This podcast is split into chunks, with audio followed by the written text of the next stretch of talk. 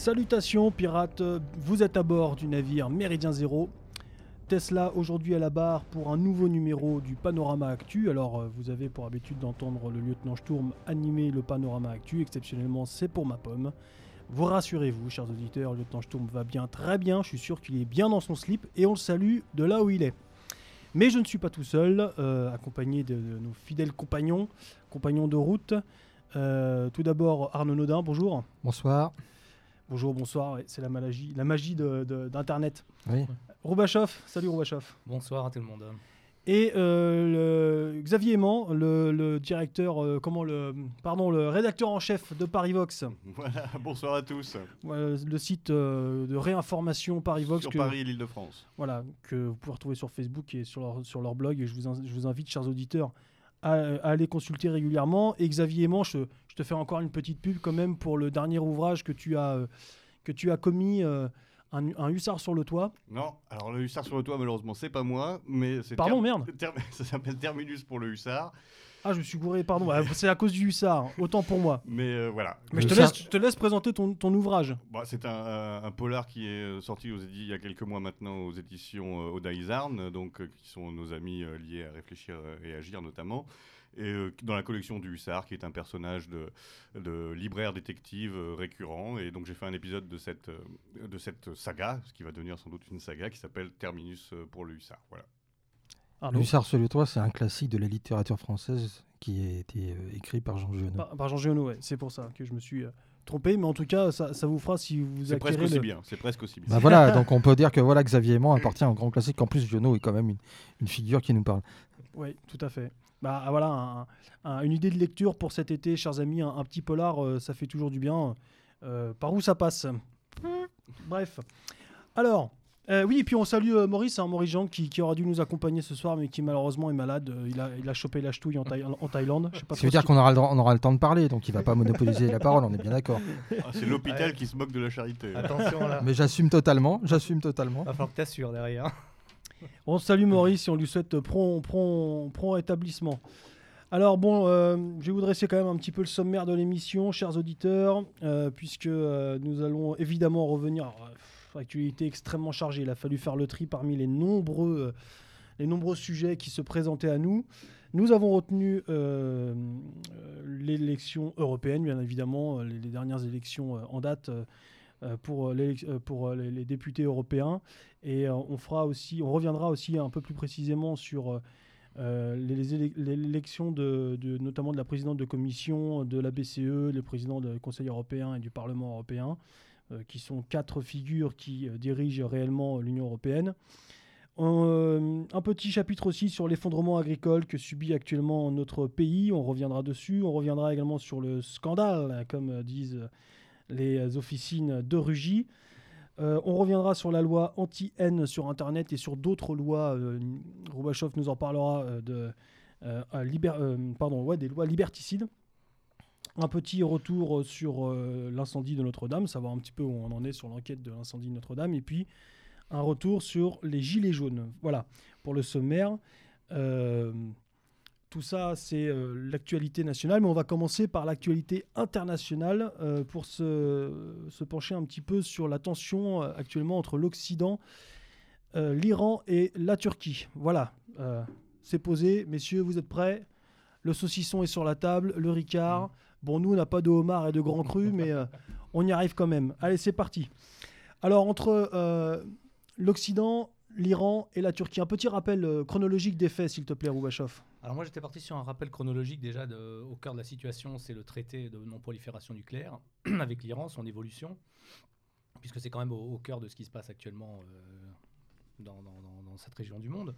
Donc l'accord sur le nucléaire iranien, euh, ça, a été, ça avait été signé en 2015, et en 2018 il y a eu un retrait US de l'accord et un rétablissement des sanctions. Et donc euh, à ce moment-là, le- l'Europe a un petit peu réagi quand même. Donc là, on a un début de, divergence un peu d'opinion et de politique entre les Européens et les Américains, en activation de la loi euh, Blocus Status de la Commission européenne, qui permet effectivement de, contourner, euh, de, refuser une loi de, une sanctions si elle si elle n'est pas appliquée par, enfin si elle est appliquée par les Américains, par exemple. Donc on a le droit pour permettre aux entreprises européennes de faire du commerce avec les Iraniens. Et ensuite, en 2018, l'Iran a repris la production de centrifugeuses. Voilà. Pas, le, Ça- pas le ça- montage et la, rep- mais la Ça, c'est ce qu'on nous rabâche systématiquement. Voilà. euh, voilà, le- Voilà. l'Iran enrichit son uranium. Attention. Voilà. Ensuite, Netanyahou, bon, lui, il a pris position, il s'est prononcé contre l'accord, il a menacé d'afflux de réfugiés syriens si si jamais euh, on tapait pas sur l'Iran, quoi, en gros, pour résumer. Mais, euh, et donc, en plus, il y a ensuite eu euh, des vagues de sanctions américaines avec euh, des exemptions malgré tout pour quelques pays qui achètent du pétrole, le Japon, la Chine, la Corée, Taïwan, etc. Et ensuite, réaction de l'Europe, création d'Instex par Paris et Londres, c'est-à-dire un, espèce d'organisme qui permet de faire du, troc, en gros, grosso modo, de faire les achats avec l'Iran, du commerce avec l'Iran sans utiliser le dollar. Grosso modo, pour échapper aux, sanctions américaines.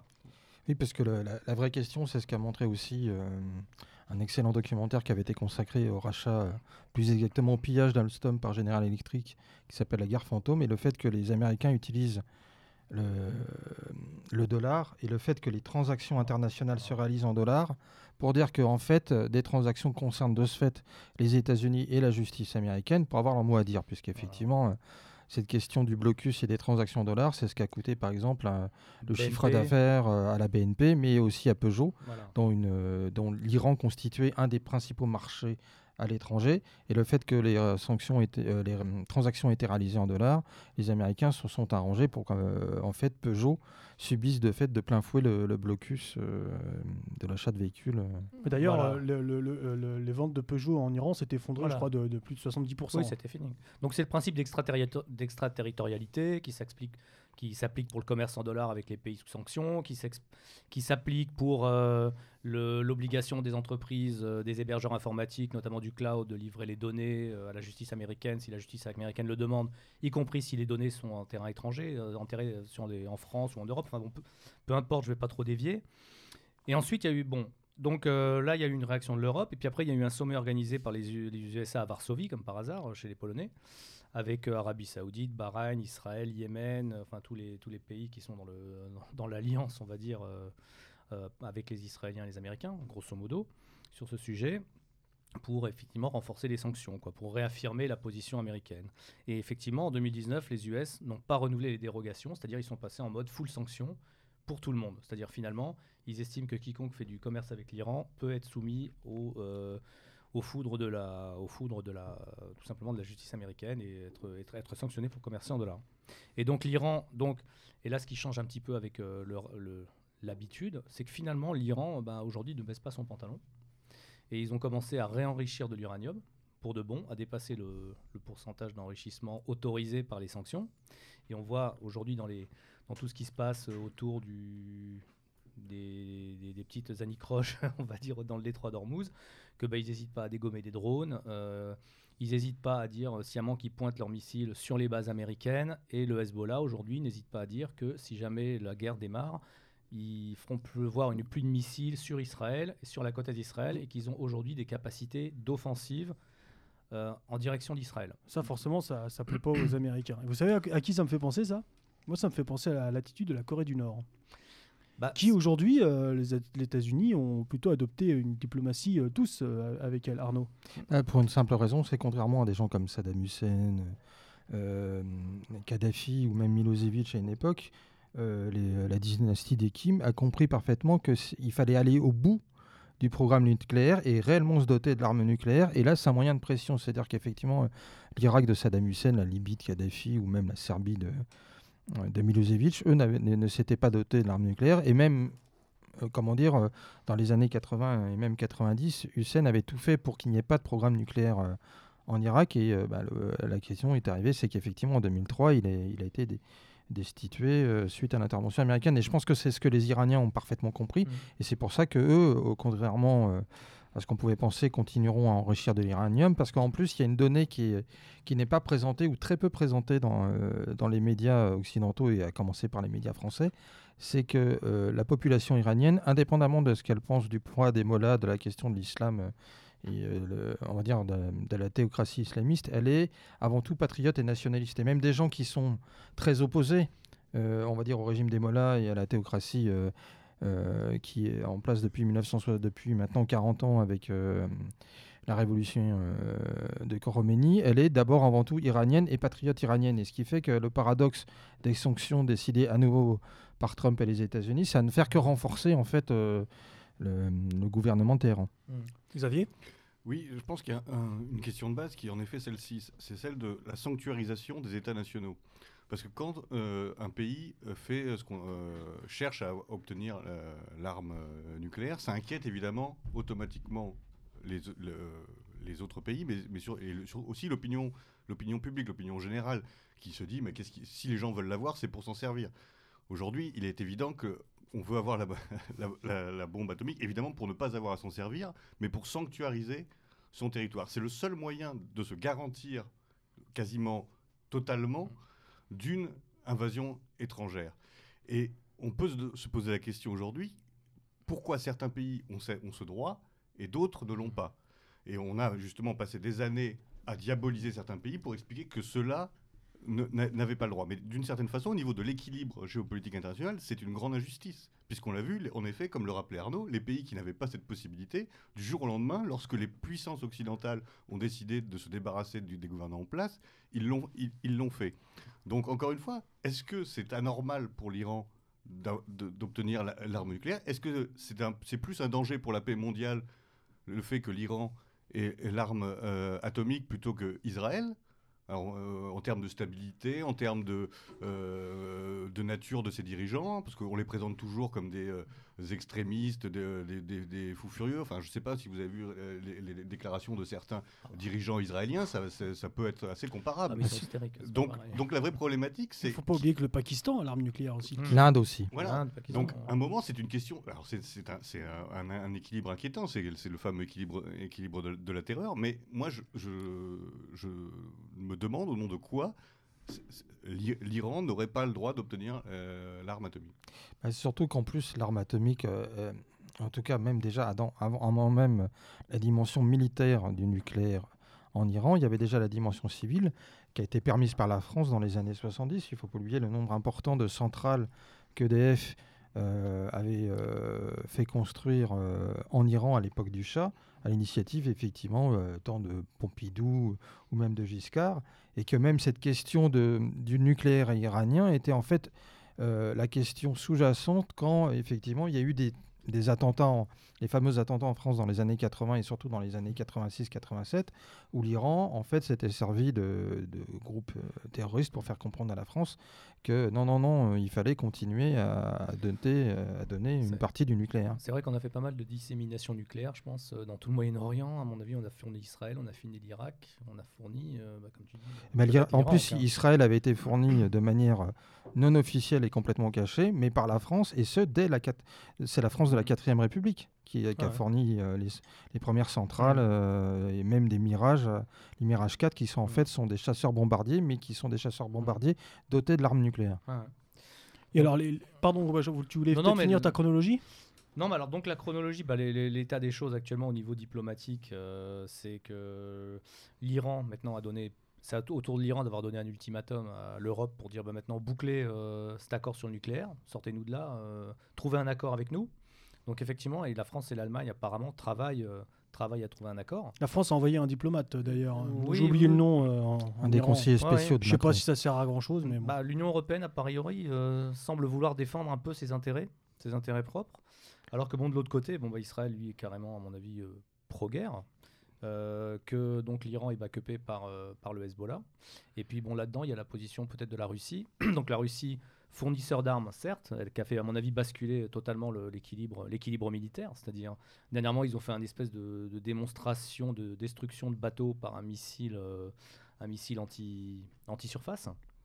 Il y, a, il y a quoi? Il y a un jour, un, ou deux jours. Ils ont fait vraiment une démonstration de leur capacité militaire. Hmm. Donc on peut peut-être se dire, il y a un sous-entendu, notre missile, il, est capable de tout déglinguer dans un rayon de 40 km, n'importe quel bateau. Le détroit d'Ormuz, il fait 35 km, faites vos calculs. Donc ça, c'est peut-être un, peut un message envoyé. Le Hezbollah. Peut-être, peut-être. Peut-être, voilà, et donc encore une fois, il y, a le, Hezbollah qui est euh, sur les arrières d'Israël. Et en même temps, la Russie, ce qu'on voit, c'est qu'ils arment la Turquie avec des AS-400. C'est-à-dire, ils arrivent la Turquie enfin. Euh, ça, ça énerve beaucoup les États-Unis. De leur côté, les États-Unis qui viennent d'interrompre euh, le programme F-35 avec la Turquie. Le programme F-35, qui d'ailleurs, par, par ailleurs, est un espèce de piège, vu la qualité de l'avion et les accords euh, et les accords de fabrication, est un piège pour euh, tous les, les participants. Oui, est dé- dénoncé aux États-Unis et par beaucoup de républicains, en étant euh, ou de, de gens autour de Ron Paul, c'est-à-dire euh, par, par des libéraux, considérant que c'est un des pires gouffres financiers. Mhm. Il y avait un, art- il y avait un truc, euh, j'ouvre une parenthèse, je la referme très vite. Il y avait un, un dossier très intéressant sur, je crois que c'était DSI, sur la, la fa- le, dossier euh, F-35 qui était finalement une manière de, euh, de, dépouiller, de, de dépouiller les, les- les gens qui avaient encore une, co- une compétence avionique Mhm. de, leur, de, leur, de, de leur capacité à fabriquer un avion entier. D'ailleurs, on leur donnait un bout d'avion à fabriquer. C'était très intéressant financièrement, mais finalement, ils se concentraient toute leur industrie aéronautique à faire une aile, à faire un train d'atterrissage, etc. Ils perdaient la capacité à faire des avions entiers. Donc c'est un piège, c'est pour, euh, c'est pour capter leurs alliés dans un programme qui est piloté par eux. Donc je ferme la parenthèse. Donc voilà, et les Russes par contre n'ont pas du tout euh, armé les, Syriens avec des missiles S-400. Donc euh, effectivement, ils laissent Israël bombarder le Golan. L'air de dire, euh, écoutez, euh, on vous en veut pas personnellement, donc gardons le statu quo. On n'est pas des vats en guerre. On vous laisse bombarder le Hezbollah et bombarder les Syriens sur le Golan. Donc les Russes ont une position, à mon avis, assez, assez équilibrée sur le sujet. Donc finalement, militairement, on- comme on se disait, là, on échangeait des mails avec des, des copains, on se disait qu'est-ce que- qu'est-ce qu'on fait euh, devant ce spectacle? On prend le popcorn parce que finalement c'est du spectacle ou on, on prend des pilules de sodium parce que Vous, ça va vous nous craignez, péter à euh, la vous gueule? craignez une montée, euh, une montée, en- une montée de la tension? Parce que euh, Bah, il y, a- il y a Trump qui va de ses tweets euh, habituels, euh, bah, comme il a fait avec l'Iran qui se laisse pas visiblement pas marcher dessus. D'après vous, ça peut aller jusqu'où tout ça?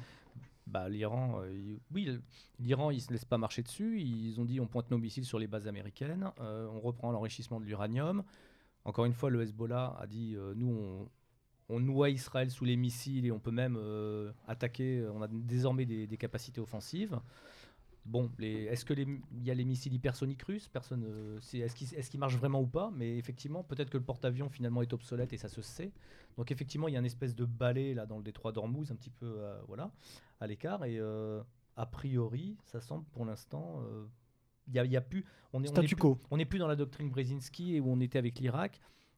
Normalement, les dominos qui auraient dû tomber avant, Brzezinski, pour rappeler, euh, c'est- l'auteur qui avait voilà. euh, notamment théorie des écrit, euh, dominos, voilà, et on n'est plus dans un les conseiller américain qui euh, disait Voilà. que, que c'est- c'est- c'est- qu'on- qu'a- enfin, tout le démantèlement du Moyen-Orient finalement euh, Ouais. se retrouvait dans les, dans les thèses et les écrits de, Voilà. de Brzezinski. Et les Zbigniew Brzezinski. les dominos devaient tous tomber et quand même avant le domino iranien, il y a le domino syrien qui devait tomber et il n'est pas tombé. Voilà. Il y avait le Libyen avant les Syriens. Et les Libyens. Moi, je pense qu'il y a aussi euh, deux acteurs euh, à regarder de près et qui peuvent être peut-être à intégrer dans une espèce de, de cycle, on va dire, de tension un peu plus chaude, sans mener à un grand conflit, euh, qui est euh, l'acteur sa- saoudien et l'acteur qatari. Je pense qu'en fait, euh, il y a aussi peut-être que les États-Unis vont déléguer, et Israël aussi, puisqu'Israël maintenant a des rapports très euh, cordiaux pour le moins avec l'Arabie saoudite, et ils vont peut-être déléguer aussi en partie euh, aux Saoudiens le fait d'avoir un conflit euh, plus chaud avec l'Iran, puisque la zone de tension que voient les, les Saoudiens, c'est ce qui se passe au Yémen, Mhm. avec la, la- la question entre les, les forces chiites, je crois que c'est les Houthis, il me semble-t-il, qui ont pris le pouvoir et la chose. Et le fait que le Qatar maintenant est un peu mis en, sur la touche par, euh, par les Émirats arabes unis, par les Saoudiens. Et depuis quelques mois, on avait vu une espèce de rapprochement entre l'Iran et les Qataris, donc euh, se contenter uniquement de l'analyse euh, sunnite contre chiite, un peu Ah simpliste. bah oui, mais- non, ça c'est sûr. Là, Vous, vous croyez, pardon Xavier? Non, euh, c'est toujours très difficile de faire de, de la, de la prospective euh, euh, dans Mais- ce domaine, surtout que là, on, on- on touche à des enjeux euh, très complexes. C'est pour ça que Ouais. moi, je, je pense qu'on aura peut-être des conflits un peu plus chauds et qui seront, vont plus être liés à la question du prix du baril de pétrole. C'est la question, on va être là-dessus, qu'un conflit comme on a connu en Irak, parce que Ouais. c'est ce qu'on expliquait euh, il y a- il y, a quelques instants, c'est qu'on est dans la dimension, c'est qu'en face, on a une puissance nucléaire. Et c'est pas la même chose que l'Irak. On a là l'Irak, euh, elle avait certes peut-être quelques armes chimiques qui, ont été, qui avaient été données par les Américains pendant la guerre Iran-Irak, sauf que là, les, euh, les Iraniens, eux, ils ont la possibilité d'avoir des têtes nucléaires. Ouais. Nasra- Nasrallah ricanait dans ses, dans ses dernières vidéos en disant ah, si on bloque le détroit Qui ça d'Ormuz, Nasrallah c'est le Hezbollah. Ah oui, d'accord, pardon, Il j'avais pas disait- compris. Si, si on bloque le détroit d'Ormuz, de toute façon c'est le pétrole à 300 ou 400 dollars et c'est la fin de l'économie financiarisée. euh, voilà. C'est le grand crack. Le, le détroit d'Ormuz bloqué, c'est le crack. Aucune, aucune entreprise peut survivre. Alors après, il y a peut-être une politique du pire américaine. C'est qui- pas une perspective si abominable que ça. Non, non, mais, non, mais Non, moi ça je sera un mauvais moment à passer. ça, Oui, oui, ce sûr. sera un très Non. très mauvais moment. Non, sûr. ou alors on peut intégrer ça comme ce qui est un peu la, la- ce que montre la diplomatie Trump, c'est-à-dire que euh, je montre mes gros biscottos, euh, je vais t'expliquer que je suis le plus fort, et en fait, euh, euh, comme ça s'est passé avec le- la Corée du Nord, euh, on arrive à négocier, sauf que je pense que contrairement à la Corée du Nord, on a d'autres acteurs qui sont en jeu, et avec effectivement deux acteurs. Là, pour le coup, fondamentalement, va en guerre avec euh, l'Iran, c'est-à-dire Israël et l'Arabie Saoudite. C'est pas la Ouais. même chose que la Ouais, Corée ouais. du Nord. Tout, Mais- tout Xavier. le monde, tout le monde a quand même beaucoup, beaucoup à perdre. euh, Ah bah, tout le monde a à perdre. Là-dedans, donc en effet, ça risque d'être une, une, une suite de montées en pression Mm. avec des petites redescentes et.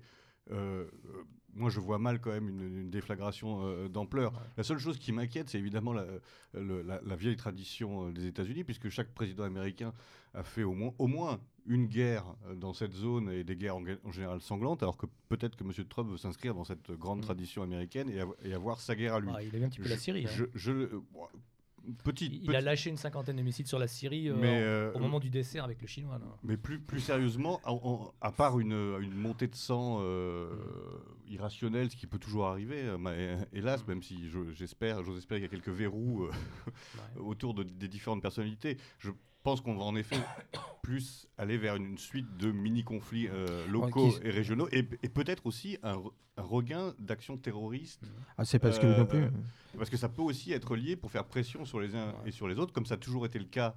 Ah oui. Euh, et ça, c'est peut-être à craindre plus spécifiquement pour les pays euh, européens, Mm. qu'en effet, pour leur faire choisir leur camp ou pour leur, ou pour leur montrer que, euh, vers quelle euh, direction on pourrait avoir un, de nouvelles vagues de, Et, et on peut avoir aussi d'actions terroristes. et on peut avoir aussi, aussi l'intégration du fait de, comme on expliquait tout à l'heure avec le blocus et euh, une entreprise comme Peugeot en a pâti. C'est pour ça qu'en en partie Peugeot a eu a vu l'arrivée de, de capitaux chinois pour pour, euh, pour sauver l'entreprise, c'est qu'on a un conflit économique. Et là, avec un Trump qui utilisera plutôt le gros bâton, à mon avis, du blocus et, euh, et euh, on va dire de la justice pour imposer euh, des vues à des, euh, à des groupes euh, européens, que ce soit effectivement on pense à ce qui s'est passé avec Peugeot, ce qui se passe avec Lafarge en Syrie, comme ça peut être aussi avec des groupes allemands, euh, parce que les Allemands aussi, ont, dans ces zones, ont une, une espèce de, de vieille, et notamment plus avec la Avec la Turquie. Turquie, ouais. Et plus avec la Turquie, effectivement, de rapports parfois depuis Ah ben, de très longues dates. Arnaud, euh, ne, ne t'inquiète pas, comme on a des, des élites européennes notamment qui viennent d'être élues totalement indépendantes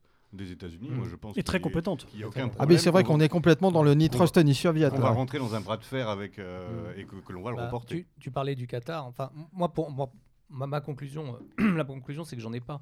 Tu parlais du Qatar. Aujourd'hui, ils sont alliés avec la Turquie pour euh, soutenir le gouvernement euh, soi-disant légitime libyen, alors que la France est, je crois, avec l'Égypte ou je sais pas qui pour soutenir euh, le, le- le général euh, Haftar, c'est ça? Donc voilà. Donc euh, il y a des intérêts croisés sur les dossiers, sur les régions, sur les zones et tout. Moi, ce que la question, c'est est-ce qu'on est vraiment dans un espèce de truc pré- pré-apocalyptique, c'est-à-dire une espèce de crise vraiment provoquée en disant bah, le dollar est mort de toute façon, donc euh, maintenant, euh, celui qui va gagner après le dollar, c'est celui qui aura vraiment les ressources, donc on y va pour de bon? Ou alors c'est effectivement, on s'approche d'une zone où il y a un équilibre militaire qui est en train de se mettre en place, et avant de signer la paix, on se met dans la position la plus favorable possible pour signer la paix dans les meilleures conditions. Ça, je pense que c'est plutôt une logique, on va dire, d'un Trump qui, qui Trump, reste ouais. toujours, qui reste toujours l'entrepreneur qui, en fait, est Ouais, dans le- ouais. le rapport de force, mais qui veut conclure un accord commercial, mais en sa faveur. Et moi, je verrais bien un truc qui ressemblerait, juste pour une 3 secondes, l'équivalent, tu vois, ce, truc-là, ça me fait penser à la guerre de 30 ans, au niveau bordel, politico-confessionnel, avec des intérêts croisés, et genre, par exemple, la France qui soutient les protestants euh, en Allemagne et qui les tape dessus en France, ça me fait penser à ça. Donc, euh, et je verrais bien un, grand, un espèce de truc de Westphalie ou d'Yalta euh, assez prochainement, du moins je l'espère. Affaire à suivre alors. Euh, tu as évoqué tout à l'heure, Xavier, l'attitude de nos députés européens, ça tombe très bien. la, transition est toute trouvée. On va revenir donc du coup sur l'élection des l'élection européenne des députés européens qui a eu lieu, je crois, au mois de mai, il me semble. hein, Le mémoire. 26 mai. 26 mai. Voilà, Rameau se souvient même de la date. Je vois qu'il y en a qui votent ici. C'était important, c'était une grande victoire du camp national. Euh, non, non, c'était plutôt une victoire de Macron, mais bon, ça, c'est Ah. sentiment Ah personnel. bon? Ah, bon, bah alors, alors vas-y, Nodin. euh, Arnaud, euh, on va commencer par tes impressions à toi sur ce. Sur ce on, va, on va rappeler quand même les résultats très, très rapidement. Donc, euh, qui voit le, le Rassemblement national en tête avec 23,4% devant La République En Marche avec euh, 22,3%. Euh, qui est-ce qu'il y a derrière? Je crois que c'est Les. Républicains. Oui, pardon, les écolos, écolos, avec 13,4, très surprenant. Puis les Républicains, 8,5. Et euh, le Parti Socialiste. Euh, euh, euh, qui a euh, 6,2. Les Insoumis, ils ont combien? Ils ont 6,3, ouais. Oui, c'est ça. Voilà. Quelques, Voilà, voilà les, les, les, les partis qui ont, qui ont des députés. Glucksmann qui. Après, le reste, ça passe en dessous. euh, Et puis il y a l'abstention qui a été quand même malgré tout, même s'il y a une plus forte, une participation un peu plus forte Ouais, que par rapport à la, mani- la- la- voilà. Je crois que le véritable Alors, gagnant de Sur- avant avant de- de- d'analyser un petit peu euh, le, le camembert euh, européen et donc revenir éventuellement sur quelques pays, les, les- les résultats sur quelques pays et, et la constitution de différents groupes au sein du Parlement européen, on va dans un premier temps analyser euh, brièvement, on va pas trop s'attarder là-dessus, sur les résultats sur le plan national en France. Arnaud, Bah, moi, euh, contrairement à ce que euh, beaucoup disent, c'est pas une victoire du camp national. Alors certes, le camp national est arrivé en tête, certes le camp national a ils ont jamais fait autant de voix. Oui, mais, mais sauf que quand on voit euh, le score réalisé par la République en marche, euh, qui, à mon avis, s'ils euh, s'ils s'étaient débarrassés de l'oiseau un peu plus tôt et si Macron avait été un peu plus offensif dans la campagne un peu plus tôt, je pense que le, à tout le moins la République en marche faisait le même score que le Rassemblement national. Je pense que le Rassemblement national, certes, a fait un score qui lui permet d'avoir des moyens et des élus et surtout des moyens. Euh, parce que c'était pour, euh, je pense que c'était pour ça, parce qu'on voit que contrairement à ce que certains pouvaient espérer. euh, le système, on en parlera tout à l'heure dans le détail plus européen, mais le système perdure et il y a toujours un cordon sanitaire qui fait que le, le Rassemblement national et ses alliés au sein du groupe qu'ils ont constitué, je crois que c'est Identité et Démocratie, ne pèsent pas, n'arrivent même pas à imposer des présidents à de la présidence, euh, même des vice-présidences à des commissions. Je crois qu'ils ont quoi Ils ont 60 ou 70 députés, euh, pas plus. L'ensemble, après, il y a des il y a il, y a plein, il y a plein de trucs, ouais. ouais. est différent, mais c'est surtout la République en marche, contrairement à ce qu'on peut penser. euh, Elle a réalisé un beau score. Euh, bon, bah, la République en marche, c'est le nouveau parti de l'ordre. On voit que les, les partis, euh, on est à la fin, on peut-être à la fin d'un cycle et l'avènement d'un nouveau cycle politique qui fait que bah, le Parti socialiste et le, Répu- et le républicain ne sont plus que des forces résiduelles. Bien c'est ça, c'est quand même quelque chose à noter, la fin de la dichotomie euh, droite-gauche. Avec euh, via non, c'est pas la fin de la dichotomie droite-gauche, c'est la fin de la dichotomie de la droite et de la gauche qui était représentée peu ou prou par deux structures qui étaient le Parti socialiste et le RPR, Ouais, alors, UDF. euh, c'est la fin des deux parties, alors on va dire. Voilà, la fin de ces deux D'accord. parties-là, mais le cycle fin. le Hmm. cycle droite-gauche pour moi, et la dichotomie droite-gauche n'est pas terminée. Après, la vraie question, qui peut être euh, la, question euh, euh, de France, j'ai connu les francs, oui, je suis un vieux croulant, c'est savoir comment on place le- la République en marche et le Rassemblement national autour de l'action de droite-gauche. Non, moi, ce qui est aussi, ce qui est très important à noter, c'est le score euh, des insoumis. Les insoumis, euh, alors qu'on pouvait penser malgré... Six- 6,3. On pouvait penser, alors que euh, malgré tout, on a quand même vu un Jean-Luc Mélenchon très actif, quand même dans la campagne, avec une dynamique. Ils étaient quand même présents. Ils étaient présents dans la, dans la dernière mouture. Ils sont présents plus présents qu'on- quand ils sont très présents dans les dernières semaines, dans les derniers mois autour des Gilets jaunes. On les voyait très actifs. Et on voit qu'en fait, bah non, ça n'a pas marché. Leur électorat n'a pas marché. Moi, je pense qu'une bonne partie des gens qui avaient voté Jean-Luc Mélenchon et les Insoumis euh, aux élections européennes sont allés voter pour les Verts. Et les Verts font pas non plus un si bon score que ça. Les Verts font, 13,4. ils, ils font des scores qu'ils ont connus avec Cohn-Bendit. Alors on les présente comme un mais ils font des scores. Ouais, enfin, ça faire- faisait longtemps quand même qu'ils n'étaient pas arrivés à, ce- à cette hauteur-là. Et surtout, Oui. personne ne les attendait. Nos- tous Mm. les super euh, experts politiques et tout, personne n'avait prévu. ce- ce- Ah oui, mais comme tout le monde prévoyait, euh, Xavier, que en fait le Rassemblement national ferait certainement plus de 24% et que prévoyait un écart plus important entre le Rassemblement national et la République en marche. Euh, moi, je dis, c'est pour ça que dire que c'est une victoire du Rassemblement national, pas du tout. C'est euh, une victoire à la Pyrrhus et je pense que c'est pas vraiment, c'est pas du tout une défaite pour Macron. hein. Xavier. Alors euh, oui, non, mais je- quand je disais que c'était une victoire euh, du camp national, je pense que tout le monde avait saisi qu'il s'agissait de, de, second, de, second- de second degré. Euh, Non, mais il n'y a pas d'humour ici. Il n'y a, pas y a pas de place pour l'humour, Xavier. On est mais, sérieux. moi, ce, qui- ce que j'ai trouvé intéressant, c'est déjà d'une part la, la non-concrétisation du phénomène gilet jaune dans les urnes.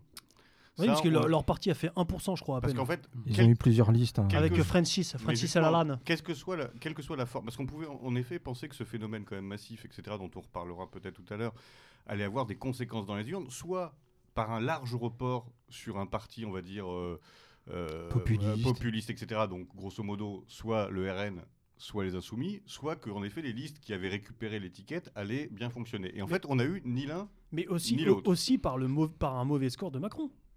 Ça aurait pu se traduire par ça ou, aussi. ou- ou- Mhm. ou par un effondrement, Un effondrement par un de- effondrement de Macron. merde, et en fait, on a vu, que toutes on- les- on a toutes les vu- pièces sont là. On n'a pas, on n'a pas eu ça. Donc en fait, ce, ce, ce- ce- ce phénomène, ce, ce mouvement, euh, je veux dire, euh, pratiquement jamais vu, enfin euh, ces dernières années, qui, qui est vraiment un- un- important, n'a pas eu de concrétisation dans, dans Peut-être dans urnes. l'abstention, rigueur.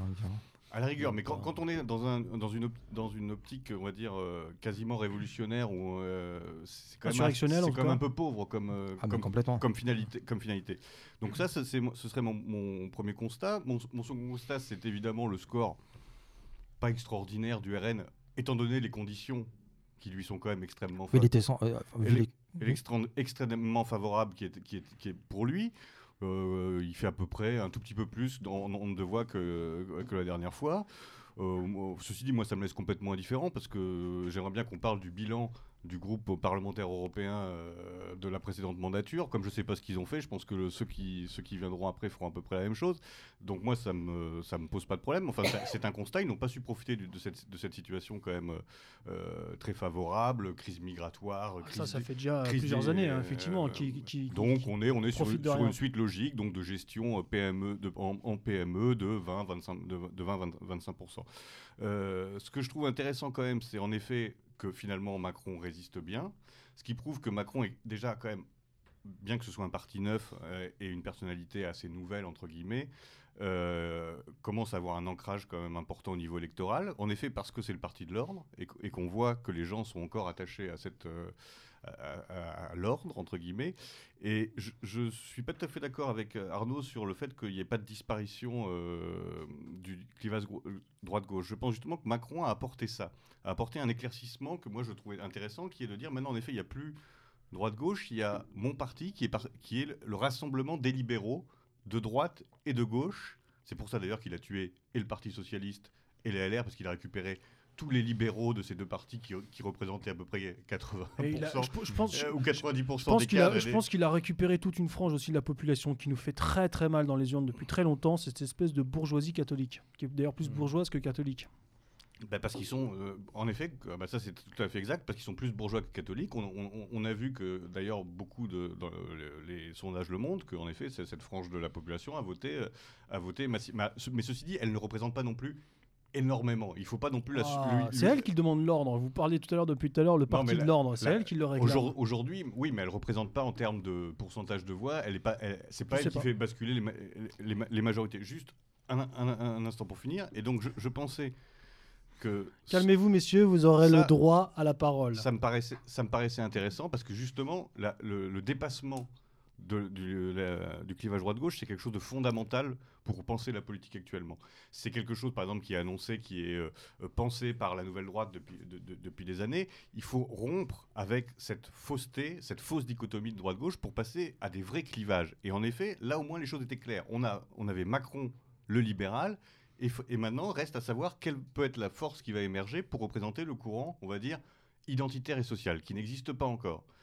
Mais je pensais que justement cet éclatement allait permettre euh, peut-être l'émergence de, de ce courant populiste social. Or, malheureusement, et grâce notamment à l'égérie du moment Marion Le Pen, on se dirige vers tout à fait autre chose, c'est-à-dire une volonté de revenir au schéma du clivage droite-gauche en recréant la fameuse union des droites pour faire encore survivre ce vieux cadavre euh, pu- en putréfaction dont plus personne ne sait ce que ça veut dire, qu'est la droite. Et donc j'ai- je, j'ai- je crains malheureusement que ce qui représente aujourd'hui un espoir pour beaucoup de nationaux qui est Marion Le Pen, elle recrée en fait la- le, le schéma dont on était peut-être en train de se débarrasser. Gorbachev. Bon, bah alors ça fait euh, un pour euh, ordre social, euh, or- euh, parti de l'ordre, parti de l'ordre. Donc je vais faire le troisième pour dire le parti de l'ordre. Ouais. Euh, Il y a unanimité sur le fait que Macron est le parti de l'ordre et qu'il y a 20% de gens pour le parti de l'ordre. Ensuite, euh, bah, effectivement, c'est la douche froide après le- les gilets jaunes. C'est-à-dire, euh, avant les gilets jaunes, on se dit où les gens veulent autre chose. Ils le veulent. Non, ils le voudraient bien, à condition que ça leur coûte pas cher, à condition que ça baisse pas le pouvoir d'achat et à condition que ça se fasse à, à confort égal. On est dans l'écologie à confort égal, on est dans la révolution à confort constant, etc. etc. Donc euh, effectivement, à un moment donné, les gens ont conscience que non, l'euro ça marche pas, ils en veulent plus, l'Union européenne ça marche pas, ils en veulent plus, faut fermer les frontières, etc. Et après, pendant la campagne, ils se rendent compte qu'il y, y aurait une addition à payer. Voilà. Et donc après, bah, au niveau du vote, euh, les choses se concrétisent très peu. Parce qu'effectivement, bah, bah, personne personne veut, payer l'addition de personne veut payer le prix de, ce qu'il veut réellement. Voilà. Donc ça il me semble que c'est ça c'est assez grave dans la psychologie des, citoyens français. Et euh, donc je termine, enfin je termine rapidement sur le. Vas-y, t'as un truc à dire? Allez, je t'en prie. Non, mais moi, c'était pour revenir sur la question du parti de l'ordre. Je pense que c'est aussi ce qui est important de noter, c'est que ce qui est un élément aussi qui est en termes de sociologie électorale, c'est que c'est aussi les classes d'âge qui ont voté Macron, c'est toujours les mêmes, hein, notamment les retraités, alors que les retraités n'ont jamais été aussi ponctionnés euh, par Macron, mais ils continueront, même ceux qui euh, sont continués à être ponctionnés par Macron voteront pour Macron, parce que euh, c'est parce que pour eux, on leur a expliqué que si c'était pas Macron, c'était le chaos. Et euh, d'autre part, ils ont eu peur avec le, le- on dire le phénomène médiatique des Gilets jaunes, les méga, les ce qu'ils ont vu sur les Champs-Élysées, le bordel, ils n'aiment pas ça. Et c'est aussi parce que c'est une classe d'âge et un groupe social qui s'est toujours mobilisé sur les élections européennes. Et c'est pour ça que je pense qu'effectivement, une partie des Gilets jaunes, au- au-delà de la, comme a expliqué avec justesse Roubachov sur la question, euh, bah, je veux la révolution, mais euh, sans que ça me coûte, c'est aussi des gens qui n'ont jamais compris, qui ne se sont jamais intéressés aux élections européennes. De toute façon, les élections européennes, depuis qu'on vote euh, au suffrage universel direct pour l'élection européenne, c'est-à-dire depuis 40 ans, depuis 1979, c'est une élection qui n'a jamais dépassé les plus de 50% de participation. Euh, euh, alors certes, c'était le paradoxe, c'est que c'était souvent ces élections qui ont permis, on va dire, au camp national depuis qu'il existe d'exister, alors qu'il est contre une certaine forme d'Union européenne. C'est ce qui a permis au Front national d'ex- d'e- d'exister et d'exploser en 84 avec euh, le score d'Alice Le Pen. Mais c'est effectivement là, on est plus dans la, gestion. Alors pour revenir sur euh, ce qu'expliquait euh, Xavier sur euh, Marion Maréchal, effectivement. il y a le, le vieux cadavre de l'Union des droites, mais le paradoxe, c'est qu'on ne sait pas trop aussi ce que les gens veulent mettre dans cette droite, parce qu'il y a une partie qui, effectivement, sur le plan économique, est très libérale, on peut dire clairement les choses, mais en même temps, on a l'impression aussi que c'est des gens qui se réclament de l'illibéralisme, mais version euh, Victor Orban et le Fidesz. C'est-à-dire qu'on est plus dans une espèce de droite euh, qui euh, joue à la fois la défense des libertés économiques, mais qui est en quelque sorte contre le grand capital.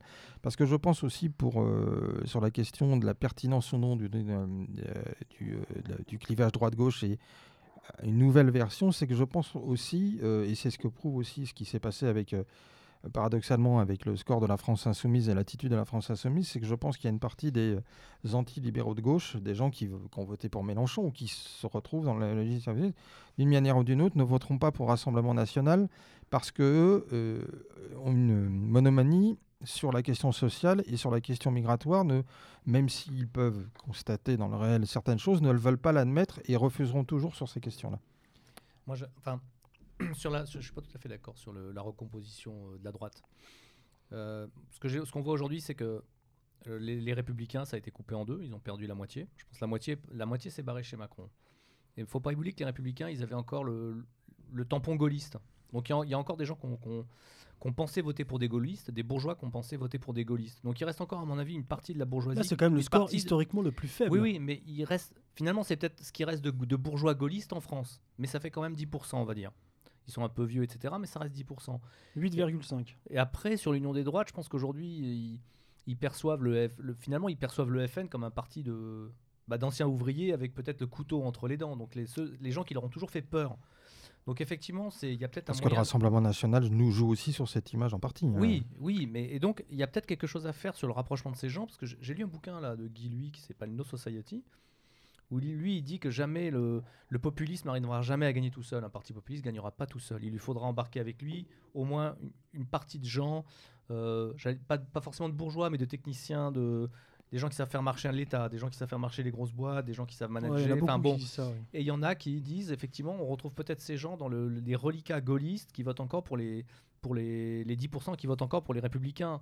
Et donc, effectivement, il y a peut-être un- une, nécessité aujourd'hui de, dire, de rapprocher ces gens en disant à ces bourgeois, non, le FN, c'est pas que des, des, des prolos illettrés débiles avec le couteau entre les dents qui ont envie de saigner ceux qui gagnent plus de 2000 euros par mois. Et euh, voilà, et de l'autre côté, dire aux gens du RN, bah oui, il reste encore des, des bourgeois qui sont euh, des anciens gaullistes, patriotes, qui sont capables de se mettre au service de l'État. Je fais peut-être des fantasmes, mais à mon avis, c'est une, voie à explorer. Voilà. Xavier? Alors juste pour revenir euh, sur euh, la sociologie un peu du vote euh, européen, il y a quelque cho- chose qui était très in- intéressante, c'est que pour la première fois, le, le- le RN était très fier d'être le premier parti chez les jeunes. C'est plus le cas.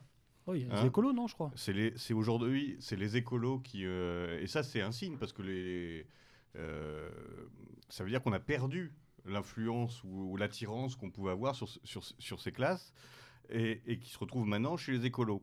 Et ça, c'est quand même la preuve que, en fait, quand on ne fait rien du tout, il y a quand même des conséquences. On sait, bon, ok, ils ont, ils ont récupéré ailleurs, euh, apparemment, l'électorat qu'ils ont perdu chez les jeunes, mais les jeunes, c'est quand même un électorat qui n'est pas pour l'avenir du pays, qui n'est pas totalement inintéressant. Mais à force de ne rien faire, on voit que une jeunesse qui était euh, euh, demandeuse, entre guillemets, de quelque chose de patriotique, mais aussi avec des soucis écologiques, euh, etc., a été, à mon avis, totalement laissé à l'abandon, parce que j'aimerais bien savoir ce que, le, ce que le RN a fait en direction de ces populations pour essayer de les conserver, mais on pourrait dire ça des autres, puisque, euh, à mon avis, le RN ne fait strictement rien, mais c'est... Et on voit quand même que, voilà, à force de ne rien faire, on ne peut pas que faire, euh, que attendre la prochaine élection en se disant les gens ils vont quand même continuer à voter pour nous parce qu'il y a toujours autant euh, d'arabes il y a toujours autant de, de violence, etc. Et donc euh, tout Mais- va bien. Et, et là, je trouve ça très inquiétant, ce glissement. Euh, et c'est pour ça que les gens qui aujourd'hui se foutent de la gueule des écolos, euh, des écolos, c'est les gens avec des. parmi ces écolos, il y a des- il y a, il y a d'anciens électeurs, Oui, euh, je- électeurs du RN qui ont été complètement abandonnés par un parti qui est d'ailleurs incapable d'avoir un discours clair sur l'écologie parce qu'il faudrait bien qu'on Puis même m'explique. sur les autres sujets, d'ailleurs. D'accord, mais là, par exemple, des sujets. pour hein. parler du- de celui qui intéresse le, le- le- le parti en question qui a récupéré ses voix. euh, et, et- et ça, je trouve, je trouve ça triste. Je trouve ça vraiment triste parce que c'est il y a des moyens dans ce parti, même s'ils sont toujours en train de pleurnicher, à essayer de faire des emprunts, etc. Combien de temps on va continuer à croire à ce, parti et à croire encore une fois à, cette, id- euh, à cette illusion euh, électorale On en est arrivé presque à bout et là on va repartir dès septembre sur un truc avec, avec Marion. Il faut se vacciner contre ce vieux fantasme électoraliste et travailler un peu et faire du. Alors, je dis pas que Marion travaille pas, ce qu'elle a fait avec son école, etc. Moi, c'est pas du tout ma tasse de thé, mais c'est du vrai travail métapolitique, etc. Mais ne repartons pas dans un nouveau fantasme avec une nouvelle égérie qui va tout régler, Je- etc. je- et pense- essayons d'avoir du, du travail plus concret, encore une fois. Et, et je pense que c'est ça qu'il faudrait essayer de tirer de ces élections, c'est que euh, au bout du compte, ça change rien, jamais. Et chaque fois, on peut se retrouver dans un, dans quatre ans à faire le- la, la même émission sur les. On dira ah bah le front est à 21% et machin est à- et qu'est-ce qui s'est passé? Bah rien, rien, parce que rien ne change avec ces putains d'élections. Bah, surtout les députés européens. On reviendra d'ailleurs sur euh, leur utilité. Mais moi, je pense que euh, la jeunesse qui, se tourne vers le, parti écologiste, c'est quand même euh, le, bah, c'est quand même signe. Bon, la jeunesse, c'est un peu des, enfin, c'est pas des- pas les débiles par définition, mais c'est les immatures, les inexpérimentés politiques, et donc qui se tournent vers un vers un parti politique un petit peu débile. Il Idéaliste. y a quand même idéaliste, voilà, et puis il y a quand même cette entreprise de sidération qu'on a vue à la fin des élections européennes avec toutes ces grandes manifestations Oui, à c'est pas Paris faux, c'est pas euh, faux. sur les jeunes, euh, sur l'écologie. Mm. Moi, pour avoir parlé avec une nénette euh, qui avait euh, dix- euh, 19 ans et qui a voté, et tout, elle Bah, et toutes bravo. ses copines, toutes Dans ses quel copines, cadre? Elle et toutes ses copines euh, ont voté écolo. Tu leur demandes pourquoi? Ouais, mais parce que tu vois la planète quand même, ça craint. Bon, bah ok, là tu comprends. Mais d'ailleurs, ces analyses sont très bien faites. euh, J'en profite avant de te donner la parole, Arnaud, euh, par euh, le camarade Michel Drac. sur sa vidéo là sur les, analyses de l'élection européenne, je vous invite, chers auditeurs, à aller voir un peu ce qu'il dit, c'est très intéressant. Arnaud? Bah, effectivement, en même temps, c'est vrai, ça serait un peu facile et c'est très facile en même temps quand on les voit de, se gosser des électeurs des écolos, mais en même temps, c'est Thibaut Xavier pardon, qui a raison. Euh, effectivement, qu'est-ce qu'on a fait pour que ces gens, euh, ces jeunes gens euh, de 18 à 25 ans, qui en fait c'est la jeunesse de 18 à 25 ans qui, va, qui est lycéenne ou étudiante et qui effectivement à un moment pouvait être intéressée par les idées du Front National devenu Rassemblement National à voter pour les écolos. La question c'est qu'est-ce qu'on a fait pour que ces jeunes gens ne paraissent pas débiles et que euh, ne aillent continuer à voter majoritairement pour le Rassemblement national. Moi, je pense que simplement c'est 25%. Et cette façon qu'ont eu les cadres du Rassemblement national nous expliquer que c'était super, c'était l'avenir, qu'ils avaient remporté une énorme victoire contre Macron. Tu parles de la victoire, à peine un point d'écart, c'est pas vraiment une victoire. Et je pense sincèrement que si Macron s'était débarrassé plus avant de l'oiseau et avait fait plus, était plus dynamique dans la campagne. Ah, l'oiseau a été catastrophique, l'oiseau. Hein. Parce qu'il a quand même sacrément rattrapé l'écart que prévoyaient certains sondages. c'est aussi c'est qu'on a l'impression que le, Rassemblement national est devenu comme le Parti communiste français euh, jusqu'aux années 70. Le parti, euh, pour ceux qui n'ont pas connu, le Parti communiste français, qui est là aussi dans le cycle politique français, c'est sidérant. Parti communiste français qui, au sortir de la, de la Seconde Guerre mondiale, est le premier parti de France, fait 25% des voix, gère des départements, des villes, des régions entières, a des puissances dans les dans l'administration, dans le lien des syndicats, dans les grandes entreprises comme Renault et d'autres, finit avec 2% des suffrages exprimés. C'est sidérant. en plus, en étant représenté par une caricature de Bobo euh, et euh, tout ce qui euh, ne correspond plus à l'électorat anciennement ouvrier ou qui existe, qui, existe encore ou de précaire. Et effectivement, je pense que le Front National va être comme ça. C'est-à-dire qu'ils sont arrivés à un étiage maximal. Ils vont prospérer en expliquant qu'ils. Et comme le Parti communiste, c'est-à-dire qu'ils n'arriveront jamais au pouvoir.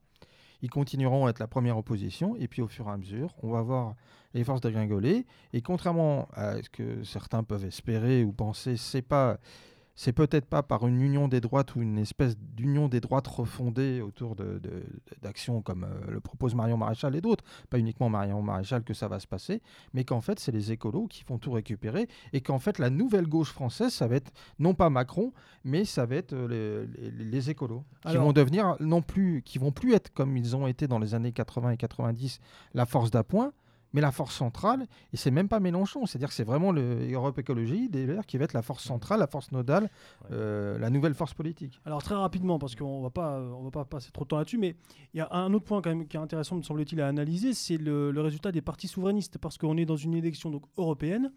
Il y a un très fort taux d'abstention, donc on pourrait croire que les gens ne croient pas à l'Union européenne, et pourtant il y avait des partis qui préconiser la sortie de l'Union européenne. D'ailleurs, c'est intéressant de voir aussi la volte-face du Rassemblement national à ce niveau-là. Et ces partis-là euh, font guère plus que le parti animaliste. Ah bah c'est même Alors, ça. comment, comment vous expliquez ça euh bah, la, trouille. Bah, la trouille, hein. je pense que c'est la trouille. Sortir de l'euro, c'est extrêmement, ça, ça, coûte cher. Sortir de l'euro, c'est de la douleur, c'est de la sueur, c'est du sang, c'est tout ce que tu veux. C'est économiquement, ce serait euh, très dur dans un premier temps, et puis Ensuite, tu as toutes les menaces éventuellement euh, formulées à demi-mot sur euh, de, euh, oui, de, de, banlieues qui s'échaufferaient, de, de révolutions colorées. Enfin, on en est là. Quoi. On en est là. On en est à. les gens ne sont pas peu de gens sont prêts à payer le prix. Ils voudraient bien C'est plus simple de s'abstenir. Quand on est contre, c'est plus simple de s'abstenir que se dire je vais avoir une responsabilité au cas où il va se passer quelque chose. mais au-delà de ça, je pense qu'il y, a aussi, il y, a, aussi des choses plus pragmatiques. je pense que la, la force hors RN, etc., euh, qui était la euh, souverainiste la plus crédible, c'était Debout la France qui avait euh, organisé une liste un peu de rassemblement entre guillemets des, justement des, des, forces à très union des droites hein. oui oui non mais je, je dis qu'elle était crédible je dis pas que j'étais prêt à me précipiter pour aller voter pour elle je, elle s'est tirée une balle dans le pied en s'entretuant euh, entre, entre, eux, en, écartant euh, euh Poisson, etc., etc. Donc ils se sont aussi, ils ont fait une campagne absolument catastrophique. Ils étaient quand même à 8 dans les sondages, à plus de 8% à un moment, la liste de, de, de, la France. Ils se sont aussi auto, auto-détruits en, vol. Quoi. Donc, donc ça joue. Après, je pense que l'explication en effet de la crainte, de la peur du, de l'inconnu, euh, euh, quand on voit le Brexit, plus personne comprend rien. Par exemple, on dit euh, ce qui s'est passé avec le Brexit, les gens ne savent pas si le Royaume-Uni est encore dans l'Europe ou pas. On voit bien que les gens ont voté pour un retrait de l'Europe, mais ils y sont encore. Donc personne ne comprend, personne ne sait ce qui risque de se passer si on décidait de quitter, de partir. Et la peur de l'inconnu, je pense chez, les chez la, plupart des gens, elle est, elle est rédhibitoire et donc euh, on ne se risque pas sur des. C'est pour ça que le, rien que le fait d'annoncer le retrait de l'euro avait été euh, mm. si mal perçu par, la, par, les, par les électeurs. Bah, surtout qu'en plus, euh, d'une part, ça avait été mal perçu par les électeurs et c'était la vraie question euh, qui a agité le Rassemblement Front National devenu Rassemblement National, ce qui fait qu'il ne parle plus euh, de ces questions-là. Parce que le Rassemblement National ne parle plus, il se contente d'attendre les électeurs. Et il considère que peut-être en ne parlant pas, en disant, on est là, ou alors en disant Macron c'est méchant, ils vont, ça va, en fait la rente va continuer. Mais là aussi, Nicolas Dupont-Aignan, qui quand même a été un, acteur très important de les souverainistes, il était par exemple avec la liste Pasqua-Villiers, qui avait marqué quand même il y a 20 ans les élections européennes, qui avait même fait un, été quand même devant la liste officielle du RPR et de l'UDF, c'est-à-dire le duo en fait fédéraliste libéral qui était Madeleine et, Sarkozy, bien entendu devant le, Front National et devant la liste euh, du mouvement national des Bruno Maigret, il reste plus rien, puisque lui-même, avant même l'élection euh, présidentielle de 2017, n'était plus sur une position souverainiste dure. Et ceux qui ont incarné le souverainisme pur et dur, de, vraiment de, de, ce qu'on appelle Frexit, que ce soit Asselineau ou euh, Philippot, en fait, ils ont oublié une dimension qui avait été importante dans la question souverainiste. Euh, en fait, le souverainisme, c'est une petite vingtaine d'années, c'est la fin des années 90 et c'est tout le courant des années 2000, c'est-à-dire euh, tout d'abord avec Villiers, aussi en partie avec Chevènement, mais c'était Villiers, Pasqua. Seguin euh, Seguin dans une moindre mesure, parce que Seguin, c'est qu'en 92. Seguin, à partir que des gens qui font rêver. Oui, mais le pire, c'est quand on voit encore des gens nous expliquer qu'ils veulent recréer la droite de Seguin et Pasqua pour chez Républicains, c'est complètement surréaliste. Il y avait quand même la dimension, on va dire, malgré tout, de la question de l'immigration. Or, qu'ont fait Asselineau et euh, Philippot, c'est de totalement évacuer cette question en disant que ce n'est pas la question fondamentale. Et en plus, ils ont une attitude, on va dire, euh, docte et professorale, souvent sectaire. Euh, c'est-à-dire qu'ils nous font des trucs, mais ils n'ont pas vendu. En fait, ils disent ouais, l'Europe, c'est pas bien pour ci, l'Europe, c'est pas bien pour ça. Mais ils n'ont pas expliqué, mais qu'est-ce qu'on fait à la place? Et puis je pense en plus que malgré tout, ce qui a été le cas, ce qu'a montré la volte-face du Rassemblement national à partir de l'élection présidentielle de 2017, du second tour, c'est qu'il y a la propagande et le matraquage médiatique qui explique que si on sort de l'euro, c'est la catastrophe. Et comme en plus il y a l'inconnu total avec le, Brexit, personne n'y comprend rien. Donc les gens se disent, comme je comprends rien, je ne sais pas à quoi. effectivement, comme expliquait euh, pour la question des gilets jaunes, euh, j'ai pas envie de, de, sauter dans l'inconnu. Le, le, saut dans l'inconnu me fait peur, donc euh, en fait, je ne fais rien. Alors, alors, euh, il y a eu plein de petites listes aussi. On va terminer, on va terminer là-dessus. Euh, il y a eu, il faut quand même le noter, la première, une, première liste euh, islamiste qui avait le doux nom euh, pour la liberté des peuples, mmh. qui a récolté, je crois, 6 ou 7 000 votants. Oui, mais qui a par exemple qui a fait plus que, je crois, le Parti socialiste, non, plus que les Républicains attrapent. Oui, oui, à Roubaix aussi, ils ont fait de gros scores, à Mantes-la-Jolie. Et puis il y avait aussi la liste de, j'aimerais qu'on touche deux mots là-dessus, la liste de, de Vauclin, qui d'ailleurs avait euh, joué le jeu avec euh, le lieutenant Sturm en répondant à ces, à ces questions lors d'une précédente émission sur Méridien Zéro que vous pouvez retrouver sur le site internet de Méridien Zéro.